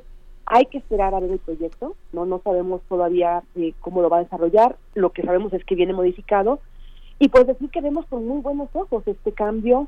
Eh, creemos que todo lo, que se le hizo llegar a la corte, los amigos, las cartas, las cartas de las víctimas, las cartas de las clínicas de derechos humanos que también se venían aceptados, el amicus que presentó la Comisión Ejecutiva de Atención a Víctimas, el que la Defensoría de Oficio también haya presentado un amicus, o sea, generó una reflexión justamente para que la Corte eh, estuviera más cercana a la realidad que viven en el país las víctimas y sobre todo las víctimas de desaparición, pues con el grado de impunidad que tenemos, ¿no? Entonces vemos con muy buenos ojos esta este cambio de la Corte, lo, lo, lo saludamos, lo felicitamos y creemos que es una oportunidad de la Corte para quitar los obstáculos para que las víctimas accedan a la justicia y para avanzar progresivamente en, una, en, los derechos humanos de las víctimas, pero también tratándose de víctimas migrantes, avanzar en lo que se tendría que empezar a construir eh, con un punto de vista de una justicia transnacional, con retos que tienen víctimas que están todavía en otros países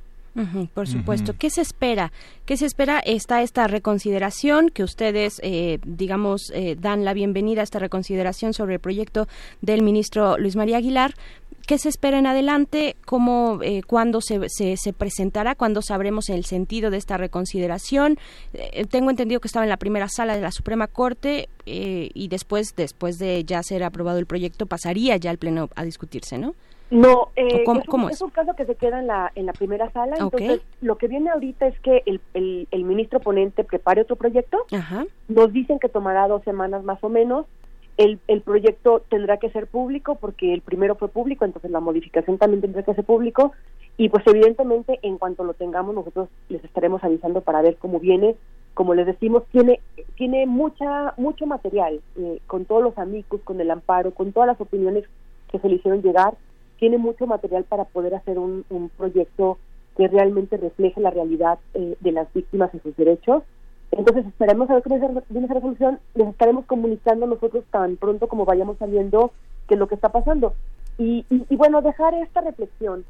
Es importante este giro de la Corte, es importante esta sensibilidad, es importante este cambio de opinión, porque realmente eh, hubiera sido lamentable eh, eh, que la Corte no hubiera tratado de, llegar al fondo del asunto de qué es lo que está impidiendo que las víctimas accedan a la justicia y qué es lo que está impidiendo también que, no logremos avanzar para, para digamos, quitar todo este grado de impunidad que, tiene el país, sobre todo en casos de las violaciones, ¿no? y me lo preguntas, para nosotros la reflexión es seguimos litigando lo básico. O sea, pareciera que estamos en los primeros pasos. Nuestros litigios hasta este momento han sido para que nos den copias. Nos tardamos cerca de siete años para que en un caso de una masacre nos dieran copias del expediente. Nuestros litigios es para que tener acceso al expediente. Nuestros litigios han sido para que dejen a las víctimas que, sus abogados y quienes no son abogados vean el expediente. no hemos podido entrar a la estructural y tenemos una preocupación seria eh, respecto a eso. Entonces, si la Corte no nos ayuda a quitar las piedras en el camino, no vamos a poder entrar a la estructural para saber qué está pasando, por qué siguen secuestrando migrantes, cómo está el contexto de la criminalidad internacional, cuál es la participación del Estado, por qué siguen ocurriendo secuestros de migrantes. Ahorita con todo el programa de Quédate en México, tenemos noticias de que están volviendo a secuestrar los migrantes que Estados Unidos está remitiendo a México. Eh, en el programa de Quédate en México son migrantes que van a pedir asilo a, Estados Unidos y que están siendo enviados a las ciudades más peligrosas del norte y está aumentando eh, el, el, tema de secuestros de migrantes y esto sucede, Berenice, porque se ha permitido, porque hay impunidad. Pero mientras las víctimas se encuentran con obstáculos como de no poder citar los expedientes y no poder tener copias y no poder tener lo mínimo, no haber nadie que haga un contrapeso frente a la inacción de la Fiscalía. Bien, pues Ana Lorena Delgadillo, eh, agradecemos mucho este seguimiento. Estaremos también atentos a esta reconsideración, a cómo salga el proyecto en dos semanas. Será público, nos dices, dos semanas aproximadamente es lo que ustedes, lo que nos comentas. Y pues te agradecemos mucho, te deseamos muy buen día y pues es una buena noticia, ¿no? Por lo menos se generó esta reflexión, por lo menos, eh, ¿no? Eh, hay, esta voluntad, al menos de la Corte, de observar a las víctimas. Gracias, gracias. Gracias a ustedes por el espacio y saludos al auditorio. Muchísimas gracias, por el seguimiento. Hasta Un abrazo. Ana Lorena Delgadillo, directora de la Fundación para la Justicia y el Estado Democrático. Vamos a ir con música antes de despedirnos, son las 9.55. Sí, vamos, vamos a despedirnos con nada menos que eh, el dueto de Daniel Biglietti con el escritor Mario Benedetti con Desaparecidos y pues otra voz canta en este en este concierto. Vamos a regresar para despedirnos, pero vamos a escuchar este poema musicalizado por Biglietti. Están en algún sitio concertados, desconcertados, sordos, buscándose, buscándonos, bloqueados por los signos y las dudas, contemplando las verjas de las plazas, los timbres de las puertas, las viejas azoteas, ordenando sus sueños, sus olvidos, quizá convalecientes de su muerte privada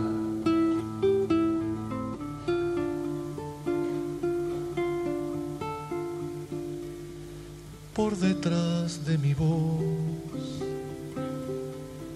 Escucha, escucha, otra voz canta. Viene de atrás de lejos, viene de sepultadas bocas Dicen que no están muertos, escúchalos, escucha, mientras se alza la voz que los recuerda y canta, escucha, escucha, otra voz canta. Nadie les ha explicado con certeza si ya se fueron o si no, si son pancartas o temblores, sobrevivientes o responsos. Ven pasar árboles y pájaros e ignoran a qué sombra pertenecen Dicen que ahora viven en tu mirada, sosténlos con tus ojos, con tus palabras, sosténlos con tu vida, que no se pierdan, que no se caigan. Escucha, escucha, otra voz canta. Cuando empezaron a desaparecer, hace tres, cinco, siete ceremonias, a desaparecer como sin sangre, como sin rostro y sin motivo, vieron por la ventana de su ausencia lo que quedaba atrás, ese andamiaje de abrazos, cielo y humo. No son solo memoria, son vida abierta, continua y ancha, son camino que empieza, cantan conmigo conmigo cantan, dicen que no están muertos, escúchalos, escucha, mientras se alza la voz que los recuerda y canta, cantan conmigo, conmigo cantan. Cuando empezaron a desaparecer como el oasis en los espejismos, a desaparecer sin últimas palabras, tenían en sus manos los trocitos de cosas que querían están en algún sitio, nube o tumba, están en algún sitio, estoy seguro, allá en el sur del alma, es posible que hayan extraviado la brújula y hoy vaguen preguntando preguntando dónde carajo queda el buen amor porque vienen del odio. Dicen que no están muertos, escúchalos, escucha, mientras se alza la voz que los recuerda y canta, cantan conmigo, conmigo cantan, no son solo memoria, son vida abierta, son camino que empieza y que nos llama, cantan conmigo, conmigo cantan, cantan conmigo, conmigo cantan, cantan conmigo conmigo, cantan. ¿Cómo compaginar la aniquiladora idea de la muerte con este incontenible afán de vida? ¿Cómo acoplar el horror ante la nada que vendrá con la invasora alegría del amor provisional y verdadero? ¿Cómo desactivar la lápida con el sembradío, la guadaña con el clavel? ¿Será que el hombre es eso? esa batalla. Con esto nos despedimos. Estamos en este día especial, en este día de eh, marchas. También la convocatoria, les recordamos nada más, cuatro de la tarde, del Ángel de la Independencia al Zócalo Capitalino aquí en la Ciudad de México para acompañar a los padres y madres que buscan a los estudiantes, 43 estudiantes que seguimos sin encontrar, Miguel Ángel. Sí, y nos despedimos también con esta recomendación que hizo Betancourt de La Nación Clandestina. Cumple 30 años, es una de las mejores películas de cine boliviano. Vale mucho la pena verla, está accesible en YouTube en varios formatos. hay que buscarla en Filmin Latino también. Y bueno, esto ya eh, se acabó. Hasta mañana nos escuchamos. Esto fue Primer Movimiento. El mundo desde la universidad. Radio UNAM presentó Primer Movimiento. El mundo desde la universidad.